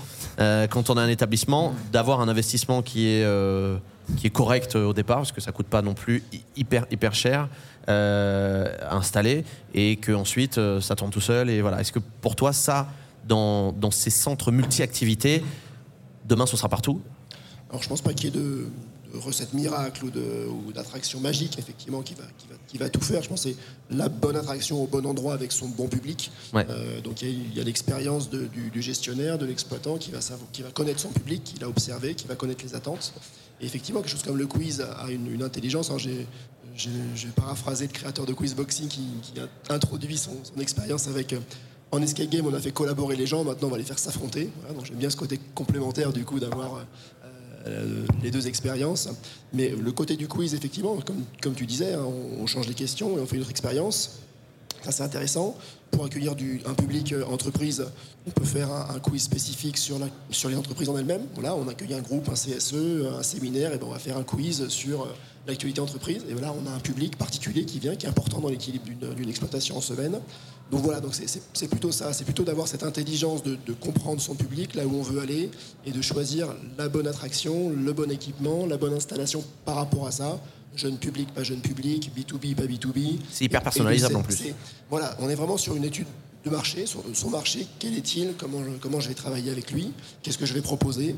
Et, et là, effectivement, on peut avoir de très très bons, de très très bons sujets, mais quelque chose qui marche à un endroit peut tout à fait ne pas avoir les mêmes résultats ailleurs parce que le public et le contexte est différent. Axel, tu, tu Ouais, valides puis je, je, je pense pas qu'il y ait d'activités qui en remplacent d'autres ou qui soient à l'avenir d'autres ou etc. Parce que le, le laser game est très vieux et fonctionne toujours très bien. hein. Euh, c'est pareil, euh, on a des bowling qui fonctionnent toujours très très bien. Donc euh, non non, je pense que par contre avoir un centre qui propose toutes les activités, dont les anciennes et les récentes, c'est une force. Ça permet de, brasser large, d'avoir des clients qui préfèrent certaines choses, euh, d'autres qui aiment d'autres. Euh, Voilà, par contre, c'est vrai que c'est- une activité qui plaît beaucoup, qui fonctionne bien, qui est totalement personnalisable.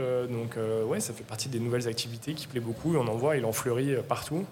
En revanche, faire dépendre un business que de cette activité-là, je pense que c'est compliqué. Oui, c'est très risqué. C'est effectivement peut-être pas la, bonne, la bonne euh, stratégie. Euh, tu, as cité Laser Game euh, Bowling, qui font aussi partie toujours intégrante euh, des, des loisirs, mais il y a aussi la VR. Qu'est-ce qu'on en fait de cette VR Te- Je te sens mitigé Non, sur le non, moi, sujet, j'ai- mais un avis très tranché sur la VR. Tu es moins sensible à la voilà, VR, peut-être. Pour moi, c'est.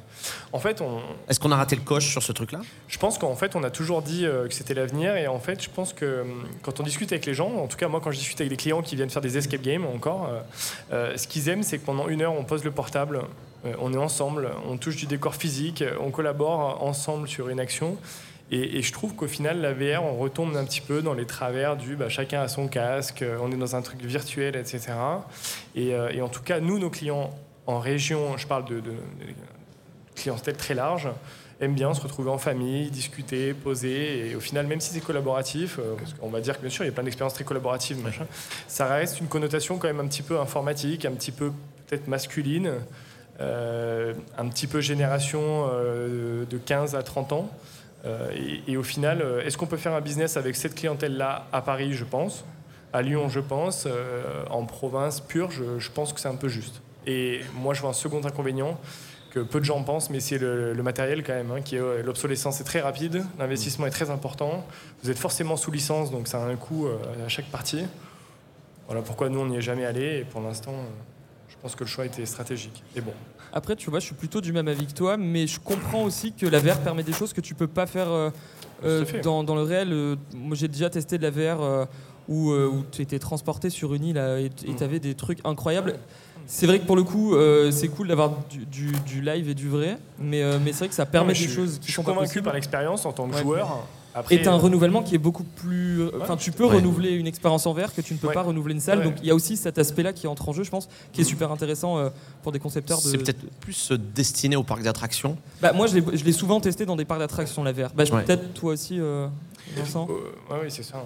C'est là où il est la meilleure. hein. Effectivement, on, on y a pensé à un moment, et c'est vrai que là, on va plus être sur une question de gestion de flux, Oui. euh, de maintenance, de nettoyage de casques. De, Eh oui, et, Futuroscope qui avait fait une expérience, Sébastien Le Brassing, Oui. qui était intéressante Ouais, ouais. hein, sur un siège dynamique avec masque de VR. Ils l'ont retiré parce que effectivement, en gestion, Ah, ils ont arrêté le- la ouais, VR Ou l'attraction L'attraction fonctionne, mais avec euh, les masques VR remplacés par un écran 360. Ah oui, Ah. c'est vrai. Ça oui. a beaucoup moins Ouais, ouais. d'intérêt. Mais voilà, parce qu'ils ont éprouvé ça aussi, et c'est pas évident en termes de gestion quotidien quand tu accueilles Ouais. autant de personnes qu'une attraction du Futuroscope. C'est pas, c'est pas simple. Non, mais je pense à Europa Park. Oui, parce qu'il y a de la euh, dans des attractions aussi. euh, ouais, super. Qui était, pour le coup, c'était vraiment une expérience incroyable. Ça, ça, bah, tu, tu l'as testé aussi, Adri euh Oui, sur le, sur le coaster. euh, C'était assez fou, ouais. Ouais, ouais, sur celui-là et sur l'autre, le train, euh, je sais plus comment ça Oui, s'appelle non, mais cette c'était ça. attraction. je te- Oui, mais parlait du train. Cancan Coaster où il y a Oui. aussi Ah, ok, d'accord. euh, oui, parce qu'il y en a. Oui, oui, oui. Non, oui. euh, Là, je pense que ça, ça propose en fait euh, un autre mode de jeu qui te permet de faire la même attraction, mais de la vivre autrement. Ça, pour le Mm. coup, je trouve ça génial. Euh, c'est Mm. hyper intéressant. C'est vrai que c'est un peu plus difficile de mettre ça en place dans un escape game, je pense, ou dans une expérience Ouais. immersive. Mais en tout cas, dans le parc d'attractions, ça marche bien. Oui, Alba Euh, bah, moi, sur la VR, un- je suis euh, un peu euh, mitigée aussi, mais je retiens euh, ton, ton avis. Qui, euh, pour moi, je pense que la VR a un potentiel incroyable, effectivement, parce que ça permet de vivre euh, des, enfin, et de donner à voir des choses qui ne sont pas euh, faisables dans la vraie vie. Et, euh, et moi, je crois beaucoup au potentiel de la VR. Je trouve que on, on peut vraiment vivre des trucs de ouf. Mais euh, je retiens surtout que toi, tu avais une réserve sur l'aspect euh, commercial et business. Et j'entends aussi par rapport à ce que vous dites dans la- les attractions, me dit peut-être la solution de la VR, c'est pas d'avoir que ce soit une activité en soi, mais que ce soit dans un parcours immersif ou dans un autre un- dans un cadre plus large, avec en étant une étape en fait de, de l'immersion. Et dans ce cadre-là, moi, je trouve que ça marche super bien. Euh, et il y a plusieurs exemples de ça qui, qui sont bien. Après, avec la réserve que la, la VR, ça coûte très très cher pour bien la faire. Effectivement, il y a une question d'économie qui peut être tout à fait différente. Et dans certains secteurs, c'est un vrai succès. Juste à, juste à côté à Confluence, vous avez l'Horizon de Keops, euh, expérience VR, même studio que ceux qui ont fait euh, Éternel Notre-Dame. Donc, Recréation de Notre-Dame, un parcours, je ne sais pas si certains d'entre vous ont pu le tester. C'est à la, à la cité de l'histoire, non? C'est euh, c'est effectivement à côté, voilà, À au niveau de l'espace Grand Arche, Ouais. il y a cette expérience. Maintenant, elle est sur le parvis euh, Notre-Dame même. Et effectivement, on a cette capacité de créer des lieux qui n'existent qui n'existent plus, qui n'existaient pas ou qui n'existent pas encore. hein. On peut imaginer de, se- de se projeter avec, euh, dans le futur par rapport à ça. Mais effectivement, on est sur une autre économie. On est sur euh, des expériences de trois quarts d'heure qui vont être euh, facturées 28 euros. Euh, Oui. c'est voilà, c'est une vraie expérience en soi, mais on voit une incursion assez forte dans l'univers de la culture. Où là, pour le coup, ça va être une autre manière de faire de la médiation avec son public, avec ses partenaires. Et côté divertissement, on voit qu'elle a un, un bel écho dans tout ce qui est gaming e-sport. E-sport, on a une enseigne française qui s'appelle Eva qui, qui crée des arènes Ah de jeux euh, en VR. Ils ont, c'est un modèle très simple. Ils ont une arène, un jeu, c'est tout, comme Counter Strike ou des choses comme ça. Et voilà, et ça se diffuse comme ça parce qu'il y a une logique d'e-sport derrière, de compétition, de telle salle contre telle salle, de Coupe de France. Et voilà, c'est devenu un sport, donc c'est un, un- un- un moyen de faire du sport, comme le padel ou comme autre chose, à travers de la VR et, et une arène de jeu où on va, on va courir avec son, son équipement, etc. Donc dans certains cas, on peut effectivement avoir de vrais, de vrais success stories. Et, euh, et du coup, il y a, ces établissements-là sont euh, en fait des établissements purement que VR. Euh, on n'a pas trop cet hybride de, de, de centre. J'ai pas trop vu moi de multicentre où il y a un truc VR dedans. On va euh. avoir, on va avoir de l'arcade Si, si, il VR dans certains cas, existe, petite borne de jeu Mm. avec quatre casques à fil, et puis voilà, et puis on va l'installer comme on installerait une arcade, effectivement. Oui, oui, il en, il en existe. hein. Je, je- je pense à Orbis qui propose une expérience VR euh, et plein d'autres expériences. Donc ça euh, arrivera peut-être hein, oui, oui. à nouveau encore plus. euh. Ouais. Puis il y a Highway à Lyon hein, qui est un gros, euh, gros acteur de la VR aussi, hein, euh, qui, qui fait Ouais. du simulateur auto et beaucoup de VR. D'accord. Oui, oui, bah oui. oui. Euh, on, on va. euh, ça Et fait attends, déjà rien une à heure voir, mais je, je pense à une autre expérience, là où la VR devient super intéressante, mais euh, j'ai récemment euh, testé euh, la nouvelle attraction de Port Aventura. En fait, l'attraction n'est pas compatible pour les PMR, les personnes en fauteuil, et Mhm. ils ont euh, créé la, une expérience qui est euh, uniquement pour les personnes en fauteuil, où Mhm. euh, ces personnes sont sur une plateforme qui bouge, et en fait, ils font l'attraction en VR. Mhm. Ils Ah ont ouais. quasiment les mêmes sensations parce que ça bouge, ça se lève, t'as le vent, t'as l'eau, t'as tout, mais le font en VR parce que les sièges sont pas compatibles. Donc là, c'est un exemple où aussi la VR, elle peut Ah oui, super bien contrer le, ouais. les, les contraintes euh, techniques de, de certaines installations. ouais. Ça c'est vrai que c'est. cool. C'est comment Très cool. Ouais, ouais, c'est vrai que c'est cool ça. Ouais, je, je- Certains fans s'amusent aussi à recréer en VR des attractions disparues, notamment Disney. Oui. Euh, Ah oui. Des attractions ou autres qui ont, voilà, ont été démolies pour euh, évoluer, bah, elles ont été recréées par des passionnés en VR pour qu'on puisse les refaire. Ça, C'est intéressant aussi. Voilà, donc ça permet aussi de, de- à la maison, non? Tu peux, tu peux jouer à la Euh, maison? voilà. C'est incroyable. Euh, on, a, euh, on, a déjà une heure de, de discussion. Il faut qu'on a encore plein de choses à raconter. C'est fou, parce que ce sujet, on pourrait en parler des heures, hein, euh, finalement. Euh, moi, je voulais qu'on parle euh, précisément. Alors, ça, c'est pareil. J'ai lu le site de Vincent. Je suis allé dessus. Je me suis dit, tiens, c'est vrai que c'est sympa. On voulait en parler dans l'émission. Oui. Je ne savais pas quel nom ça avait. Si je dis yield management, ça te parle? Donc le yield management, c'est donc euh, une pratique commerciale répandue dans les industries du transport et du tourisme, mais qui aussi consiste à faire varier les prix des services en fonction de la demande et du comportement des consommateurs. Donc il y a un exemple, augmenter les prix pour des expériences d'horreur pendant la saison d'Halloween due à une très forte demande. Qu'est-ce qu'on en pense de ça? Là, on parle vraiment d'un aspect vraiment euh, financier, euh, mais pour le coup, ça, ça existe aussi ça là, existe. récemment avec les concerts, par exemple, où des places de concert euh, euh, sont vendues euh, bah, aux États-Unis à des prix mais hallucinants parce qu'il y avait une demande énorme. Je crois que c'était pour la tournée de Taylor Swift. Les prix étaient genre de 3000 euros la place. Parce qu'il y avait tellement de demandes en fait que bah, c'est, je crois, euh, Live Nation ou Ticketmaster, je sais plus, en bref, qui fluctuait le prix en fonction de- du nombre de personnes sur les- le site. Uber, c'est pareil. À- ouais, bah à oui. Paris, quand tu veux prendre ouais, ouais. un- Quand une des- voiture, ouais. tu as des heures où c'est. Et même, il y a des algorithmes en fonction de si tu as plus ou moins de batterie, si plus. Enfin, il y a des, des délires hein, par rapport à ça. Donc, est-ce que dans le loisir, aujourd'hui, quel est votre avis là-dessus? Est-ce que ça peut s'appliquer? Est-ce que les joueurs sont prêts à accepter ce, ce genre de. Bah de, de- oui, de, de, de revenus, cette pratique commerciale Euh, Qu'est-ce que vous en pensez? Je commence, oui. Vincent, je t'en prie. Effectivement, c'est vrai qu'on on le voit beaucoup arriver dans l'univers des, des parcs à thème, parcs de loisirs. Parce qu'effectivement, c'est quand même une- un investissement à développer du. Euh, alors, on appelle ça aussi dy- dynamic pricing, euh, d'avoir cette capacité de prix évolutif. Donc, c'est quand même une logistique. Et puis, quand les parcs commencent à s'investir là-dedans, bah, on, dépasse le, strict fait du ticket d'entrée. On va intégrer euh, la restauration, on va intégrer une vente additionnelle, on va intégrer un coup de fil, voilà d'autres choses. Donc c'est vrai que ça force le parc à repenser complètement son parcours, son expérience client. Et effectivement, ça va commencer depuis le moment où on va se connecter sur le site pour acheter, euh, jusqu'au moment où on va sortir du parc et au-delà. Donc c'est vrai que c'est un investissement très fort, c'est quasiment une transformation. Donc, euh, et c'est pas forcément évident à faire pour des acteurs plus réduits, euh, mais c'est pas infaisable parce qu'effectivement il y, a des- y a une vraie valeur à ça. Euh, on parle de loisirs indoor, donc euh, sensible à la météo. Effectivement, si on se dit qu'on vend un peu plus cher parce qu'il fait, parce qu'il fait moche, euh, bah, ça peut marcher d'une certaine manière. C'est Ouais. c'est cruel, mais ça peut marcher. À l'inverse, s'il fait très beau, euh, où on est une saison défavorable, ou un, créneau plutôt, euh, plutôt euh, de faible affluence, bah là peut-être qu'on fait un rabais. Je pense que c'est important de bien le border, de définir quelle application on veut utiliser, quel système, jusqu'où on veut aller, parce qu'on peut aller très très loin.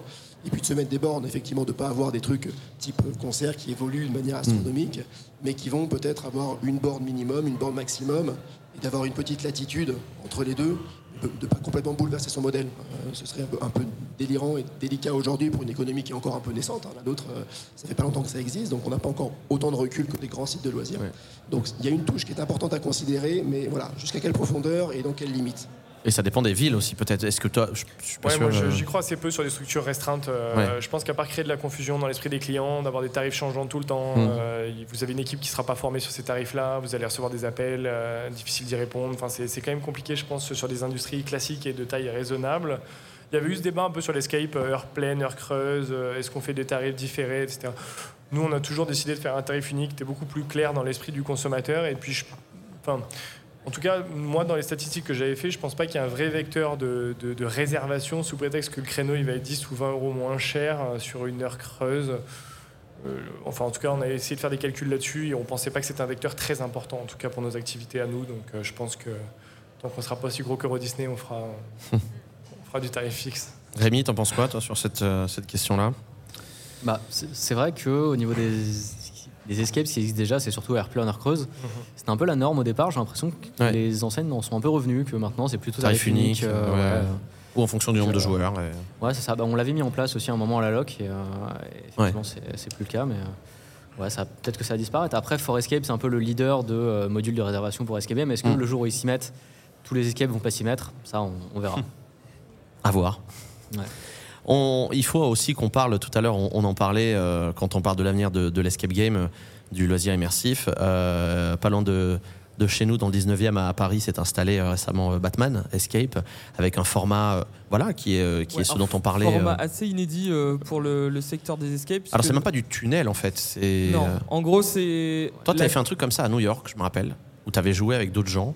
Non, en fait, c'est que le modèle aux États-Unis des escape games, c'est que si par exemple une salle a une capacité de 6 personnes et que tu es deux, ils sont en mesure de compléter ta session avec quatre autres personnes. Hmm. En fait, à partir du moment où la session n'est pas complète, C'est pas laisse- privé, quoi. C'est Ouais, pas privatisé. par, euh, bah, par ticket en fait que ça fonctionne et pas par session en fait. Donc euh, un peu comme ce que propose Alba euh, dans, aussi dans les expériences. Nous, Oui, le bus, ça. on l'a fait avec d'autres gens. euh, Exactement. euh, voilà. Upside Down aussi, c'était. Ouais. euh, en fait, tu réserves euh, ta place. Mm. Et euh, pour revenir sur euh, la question du pricing, bah, c'est un prix unique. Ouais. Après, euh, le pricing des expériences immersives euh, par rapport à l'escape game, bah, c'est un vaste sujet parce que ça coûte beaucoup plus cher. Euh, mais, euh, et c'est aussi peut-être pour ça que c'est plus dur à implanter euh, dans des villes plus petites que Paris. Et, et du coup, effectivement, tu réserves ta place et tu vas participer à l'expérience avec d'autres personnes. Mm. Et hum, après, l'idée, et c'est tout l'enjeu aussi en écriture, ça va être de faire en sorte que le fait qu'il y ait d'autres gens avec toi n'entache pas ton expérience Oui. personnelle euh, à toi. Quoi. mais c'est très difficile à prévoir. Toi, enfin, Mm. tu peux tu peux pas t'en assurer avant euh, de d'être en pleine Non. session quoi. C'est malheureusement c'est ça passe ou ça casse quoi. Oui et non, parce que du coup, il y, a des- il y a des tricks qu'on peut utiliser euh, dans la- dans l'écriture justement pour euh, essayer de faire en sorte que chacun ait euh, sa, sa propre expérience. Euh, et c'est de limiter aussi euh, le fait, l'influence que peuvent avoir euh, les autres participants euh, sur, sur, sur ton, ton expérience à toi. Et nous, sur les six mois où on a exploité Upside, Upside Down, on n'a jamais eu. on a eu des gens très différents qui ont joué en même temps. On a eu des groupes survoltés euh, qui ont joué avec des personnes plus réservées, mais on n'a jamais eu le problème de ah, la qualité de l'expérience est entachée par ça. Mais je me souviens assez bien de, de l'expérience justement euh, Upside Down et en fait je trouve que c'était aussi, euh, enfin, c'est un, un peu différent euh, parce qu'on prend l'exemple de Batman Escape où euh, tu pouvais, si tu le voulais, ne jamais être dans la même pièce que les autres participants si tu en avais envie, Oui. tu vois. Euh, tandis qu'un Batman Oui, non, c'est Escape, ça reste, tu as, un, t'as un fil que tu dois suivre et tu, tu avances en même temps que tout le monde. Mais du coup, le, le concept de Batman, c'est que tu as 24 places et du coup tu fais euh, l'escape avec potentiellement euh, de- plein d'autres groupes en fait. Mm. En même temps, ça. dans la même salle. C'est aussi le modèle sur lequel vous allez vous calquer pour le nouveau projet de la Lock Academy ou pas du tout? Non, non, ça sera des groupes euh, fermés, privatisés. Tu réserves ta session et tu, ne vois personne d'autre à part les acteurs. Ouais. Voilà. En fait, c'est deux modèles euh, qui sont différents, mais qui, je pense, vont prendre de la place à l'avenir. Euh, ce modèle de tunnel qui reste privatisé et ce modèle de euh, multi, euh, multi-groupe. euh, Mais ça se voit parce que ça permet, de, ça permet de faire des expériences qui sont totalement différentes. Un Batman Escape, c'est, je, je sais pas, 350 mètres carrés la salle, c'est énorme. Et aujourd'hui, tu peux pas faire une salle d'escape euh, de 350 mètres carrés, c'est pour mettre Ouais, 6 c'est- personnes, c'est ça, ça à moins que tu sois de en Grèce, quoi. mutualiser, Mais... euh. Mutualiser du décor, de l'investissement euh, au même endroit, hein, c'est Ouais, ouais. super intéressant.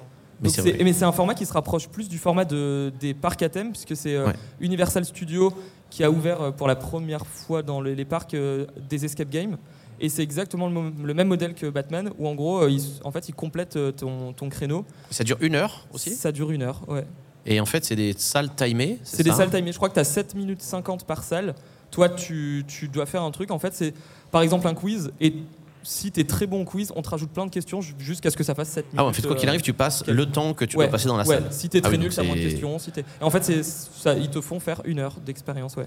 Mais t'es mélangé à plein d'autres gens et du coup, c'est un peu le modèle que prend Universal. Alors, je sais pas si ça marche ou pas là-bas, je l'ai pas testé, mais, mais en tout cas, ils ont ils ont créé ce nouveau modèle et en France, bah, c'est Batman qui est un peu similaire à ça. Ouais, c'est vrai que c'est comme quoi ça s'implante. euh, c'est marrant de voir de l'escape game dans les parcs d'attractions parce que c'est vraiment Bah pas oui. du tout les mêmes. euh, Dans un parc, il faut faire du flux, du. Mais ça a été souvent ma question quand je, quand je quand j'échangeais avec des justement des personnes euh, au projet des parcs d'attractions.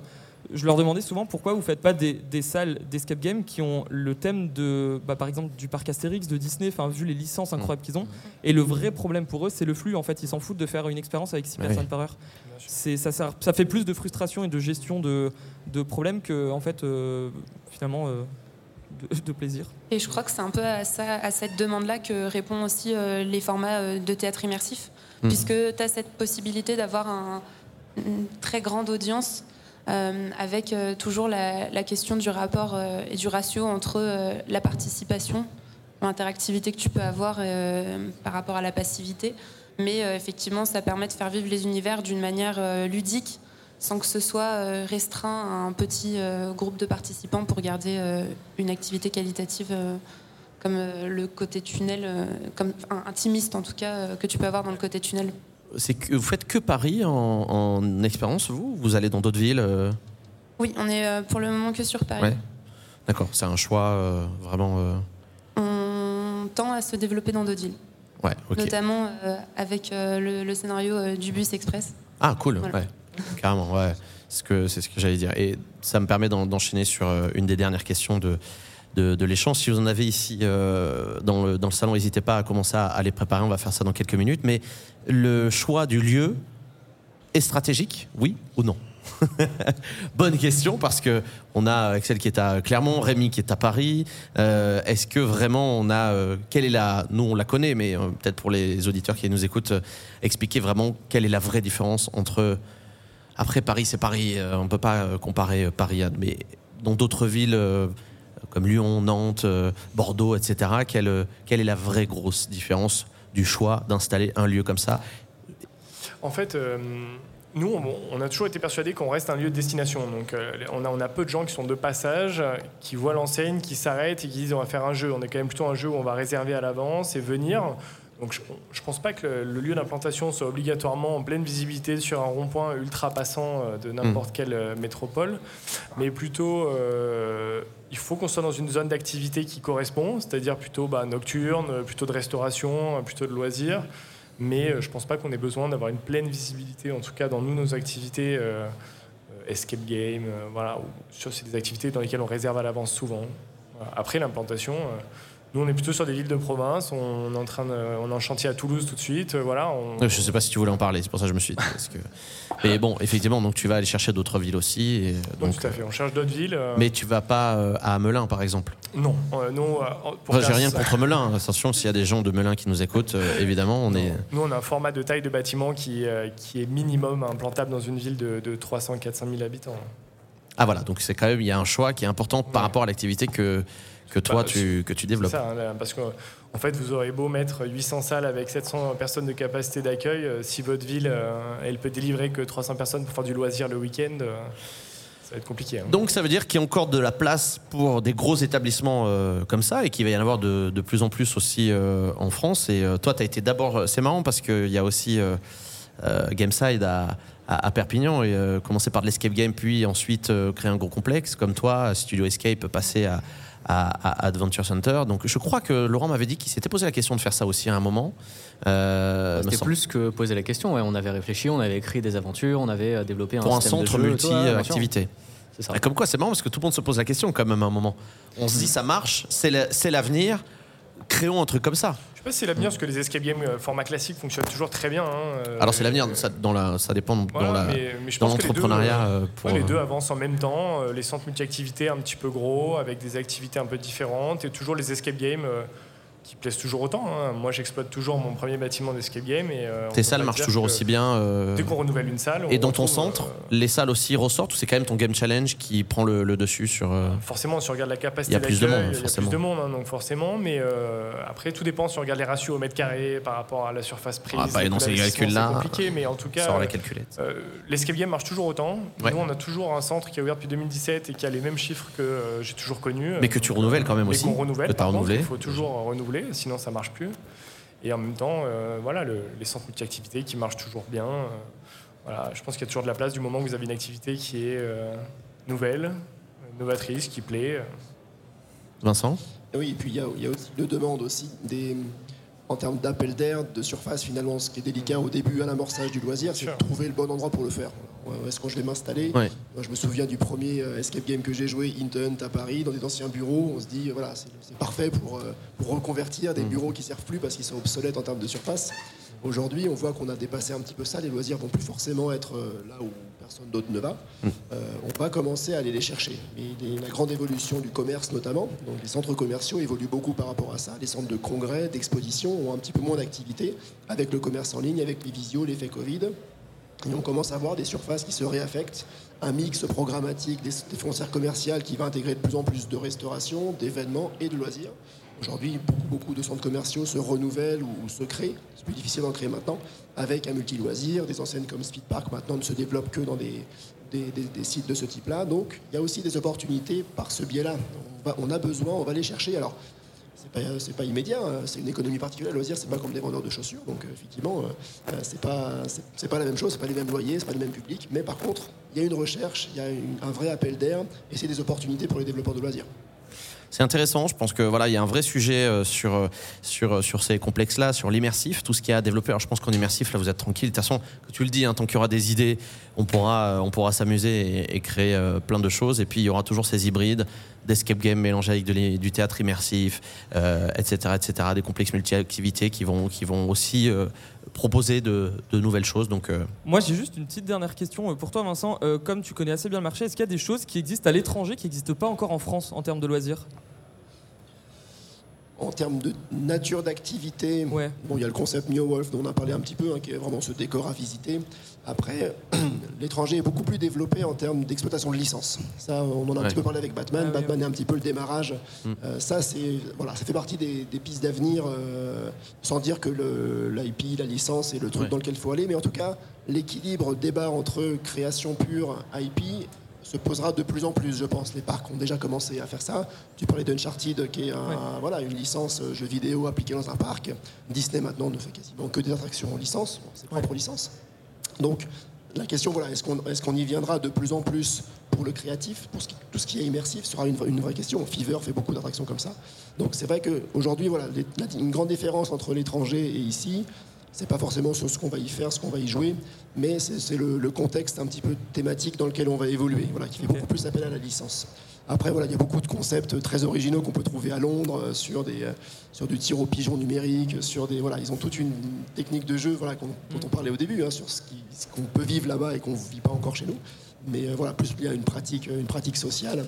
Donc là, il y a beaucoup de petits, de petits lieux très très sympas qu'on peut voir, mais qui, qui- qui finiront par arriver, je pense, sur d'autres formats un peu adaptés, mais qui finiront par arriver. Bon, bah voilà, Bah, on a quand même euh, encore, euh, c'est bien, on a encore des belles choses à découvrir. Tout n'est pas fait loin de là, même si ça évolue euh, à, à grande vitesse. Il y a encore plein de belles choses à créer et à découvrir. On va laisser, euh, s'il y en a qui le souhaitent, la parole euh, au, euh, au public. Euh, voilà, n'hésitez pas à lever la main. Voilà, on a quelqu'un qui est juste devant pour euh, les derniers échanges sur ce thème. Oui, bonjour. Bonjour, Mickaël. Alors j'ai une question, c'est savoir le nombre de salles qui est normalement envisagé pour une histoire de peut-être une heure, deux heures. Combien de salles il faudrait euh, avoir pour que ce soit bien pour les, euh, les joueurs? Et dans une salle, à peu près combien de défis sont aussi euh, voulus? Il ne faut pas dépasser, il faut avoir un minimum de nombre de défis. Et ma dernière, c'est le temps sur les défis. Aussi, ce serait combien de temps à peu près que Peut-être euh, Rémi, peut-être en réponse sur cette euh, question, comment, par rapport à- au nouveau projet de, de la LOC, comment en fait tu, tu, tu pas Alors, tu le- mais comment Le, tu... le nombre de salles, je l'ai pas forcément en tête, mais en fait, on s'est dit au départ que on voulait toujours au moins une salle d'écart entre les groupes, tout simplement pour pas qu'ils s'entendent et pour éviter qu'ils se croisent. Donc, tu as quatre groupes en même temps, donc au minimum 8, à peu près. Après, le nombre de défis, le nombre de jeux, en gros, ce qu'on a fait, c'est que chaque jeu va être évolutif en fonction du. Il y a toujours possibilité de retard, mais à partir du moment où tu arrives, bah, plus tu es fort, plus tu auras des, des jeux qui vont se débloquer, plus tu auras une difficulté qui va augmenter, qui sera, qui sera plus compliquée. Et au contraire, si jamais tu as un groupe totalement débutant ou avec des enfants qui arrivent, bah, le jeu sera simplifié. En fait, ils n'auront qu'un seul défi à, à accomplir. Quoi. Ce sera plus ça. Et il y avait une troisième question, mais j'ai plus exactement le l'intitulé. le temps temps, sur le les... temps, temps moyen sur un défi. Bah, Ah, du ça, coup, ça, ça va dépendre fortement Ouais, c'est de, de ton nombre de salles. Euh, si si tu en as 8, bah, tu, tu fais vite le calcul. hein. tu passes à peu près 15 minutes euh, Mm. dans chaque salle. Et après, ça dépend. Hein. Plus tu augmentes ton nombre de salles, tu peux avoir des salles qui durent 15 minutes et d'autres qui en durent 2, 2, 2, 2, 2. Si tu as envie de faire des salles très rapides, il faut juste euh, pas marcher sur le sol et courir très vite. euh, Enfin, après, ça, ça, ça peut être complètement variable. Alors, on a une autre question juste devant ici. Bonjour. C'est c'est pour Vincent Pour Vincent. C'est toi, Vincent? Moi, c'est Axel. Axel, Axel. Vincent. Je prends Axel. Oui, bonjour. Ah oui, il est juste à côté de l'enceinte, euh, c'est pour ça. Oui, bonjour. J'ai deux questions pour toi. Quand je m'entends, c'est une horreur. Merci. Oui, j'ai deux questions.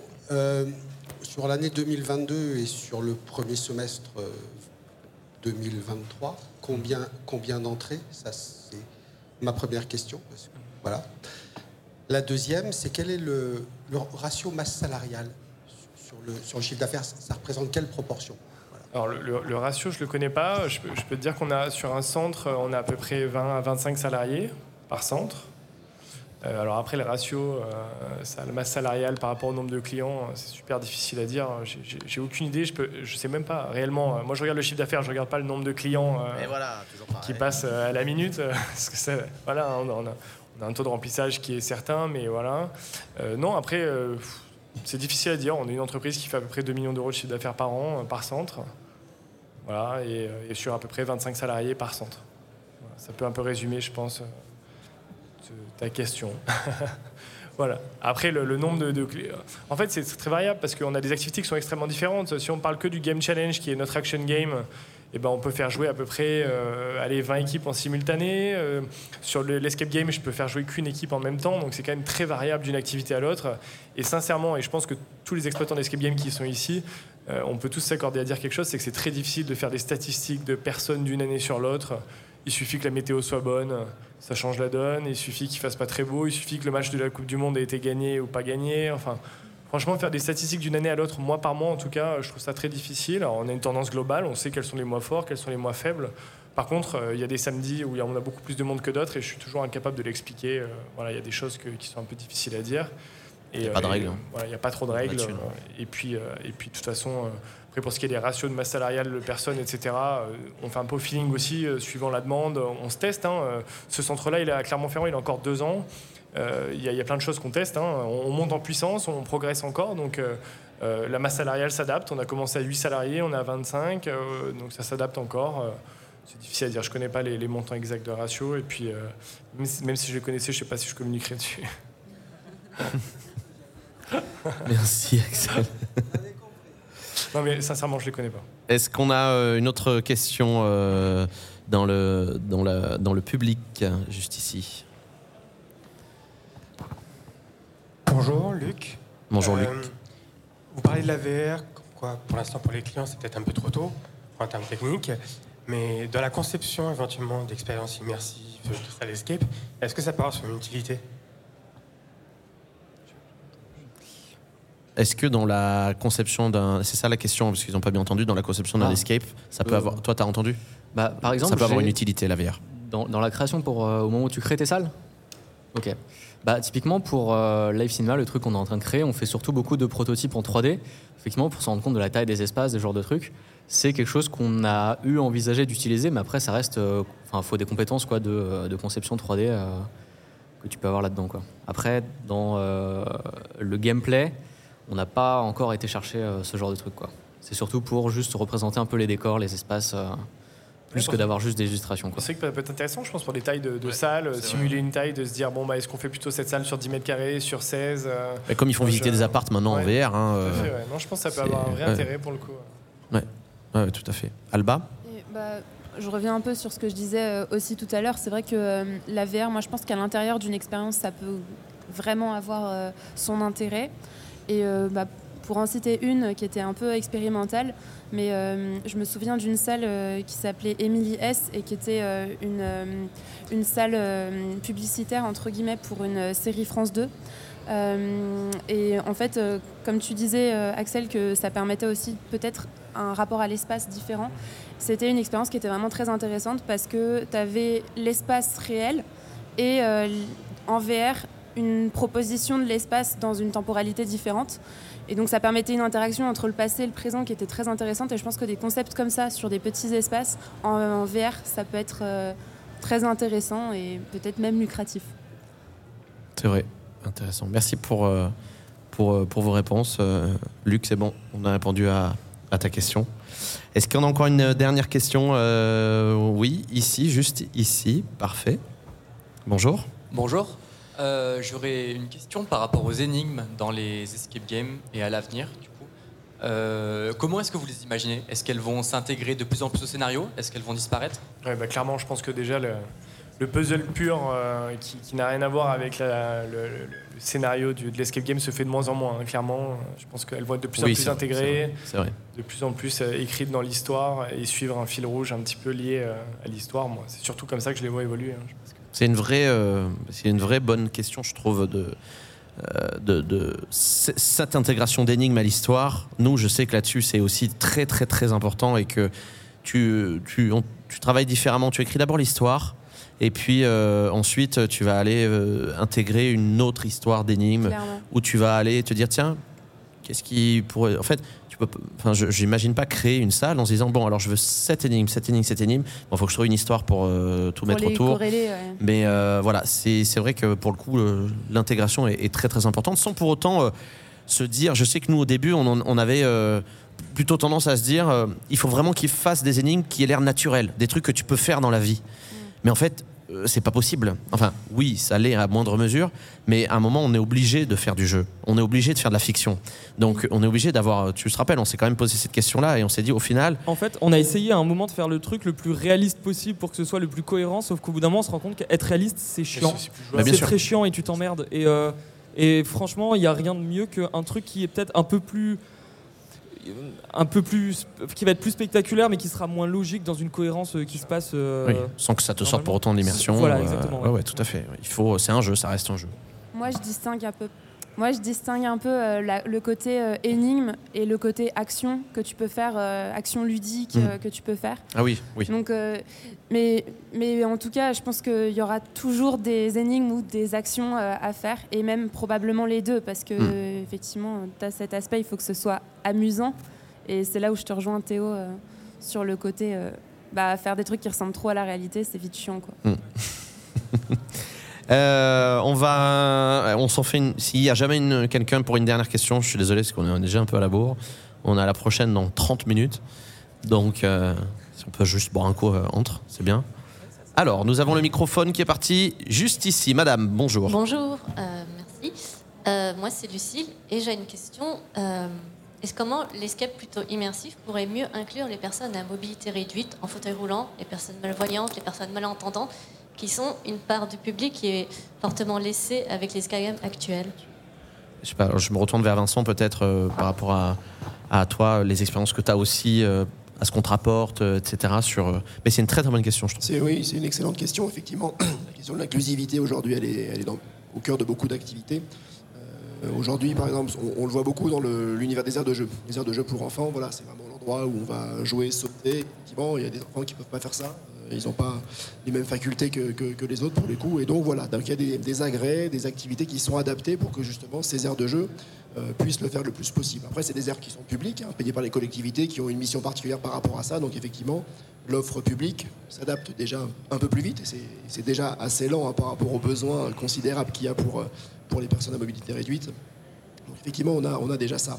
Ensuite, on a euh, d'autres euh, expériences qui sont pas très très répandues. Et dès qu'on est sur du physique, dès qu'on est sur du déplacement, c'est pas simple. Et effectivement, on a peu d'espace, donc on, peut avoir du mal à, le faire. Il y a- d'autres choses qui peuvent exister. L'immersion est intéressante pour ça.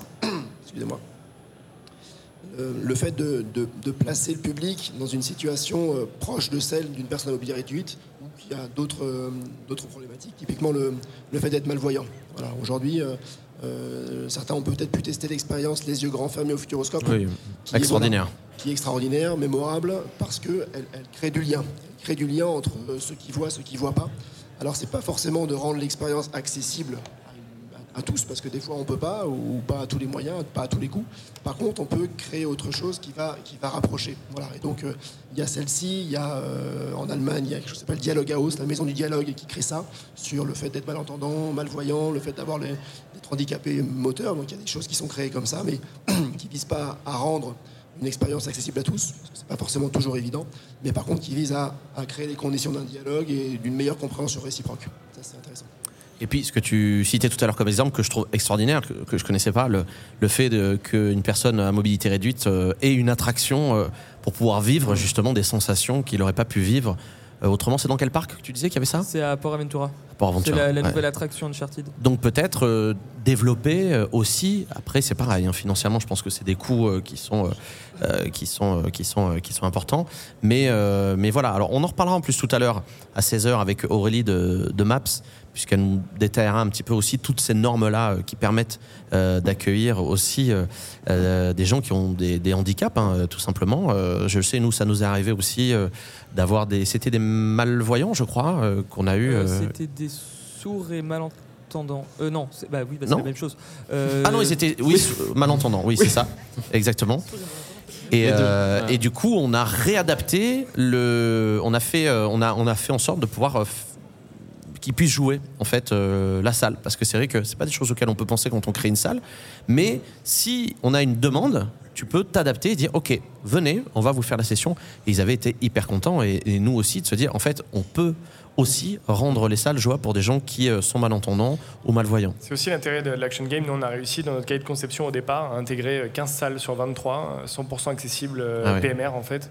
Euh, Voilà, c'était aussi un challenge de conception de se dire bon, euh, très bien, on a des salles physiques, on a des choses, mais en fait, euh, il y a des salles qu'on peut tout à fait rendre accessibles et faire jouer tout un tas de, gens qui n'ont pas spécialement de compétences physiques. Et on, travaille beaucoup avec des hôpitaux de la région qui ont des jeunes qui sont malades pour venir jouer chez nous et on les frustre pas parce que du coup sur 23 salles qu'on a, on, propose tout un panel de salles où en fait bah, si on veut on peut aller jouer et d'autres bah, si on sent pas les compétences on passe à une autre salle sans être on va dire y avoir une pénalité liée au fait qu'on n'ait pas joué cette salle et, et ça c'est super intéressant dans l'action game pour le coup. Mais c'est vrai qu'il faut le prendre en compte et puis il faut surtout euh, bah, faire passer le. Parce que je pense que les, les, euh, les personnes qui ont ce handicap-là se disent en fait, on peut pas aller dans ces loisirs parce que c'est pas adapté. Il y a peut-être pas de. Nous, on le voit à Paris, c'est vrai qu'on n'a pas beaucoup de, de personnes euh, euh, qui ont des handicaps qui viennent jouer parce que certainement, ils sont aussi. euh, ils ont cette barrière de se dire. Bah, en fait, on peut pas euh, parce que c'est pas c'est pas adapté. Alors que maintenant, les normes vont de plus en plus vers l'accessibilité à tout ça. Et donc, et alors encore plus, je pense dans les gros établissements comme euh, comme le tien où tu as des obligations qui sont bien différentes des nôtres. Mais euh, mais voilà, et on l'espère, ça va ça va évoluer en tout cas dans le dans le, dans le bon sens. Voilà, je sais pas si on a répondu à la question, mais c'est un sujet euh, très important aussi qui qui euh, qu'il fallait euh, aborder. Voilà. Je pense que on a beaucoup. On a parlé. fait, on a fait le tour. On a un bon épisode d'une heure et demie que vous pourrez réécouter donc euh, sur Radio Escape. On se donne rendez-vous pour la dernière conférence de la journée qui va être très intéressante avec Joris de Border Live qui va nous parler de live thriller et de l'arrêt de live hold up et Maps Architecture qui nous parlera de, qui vous aidera peut-être aussi à donner des bons conseils pour euh, maintenir son enseigne, les normes pour ouvrir, etc., etc. Merci Alba, Rémi, Merci Axel beaucoup. et Vincent. Merci à vous. Et à très bientôt pour un nouvel épisode de Radio Escape.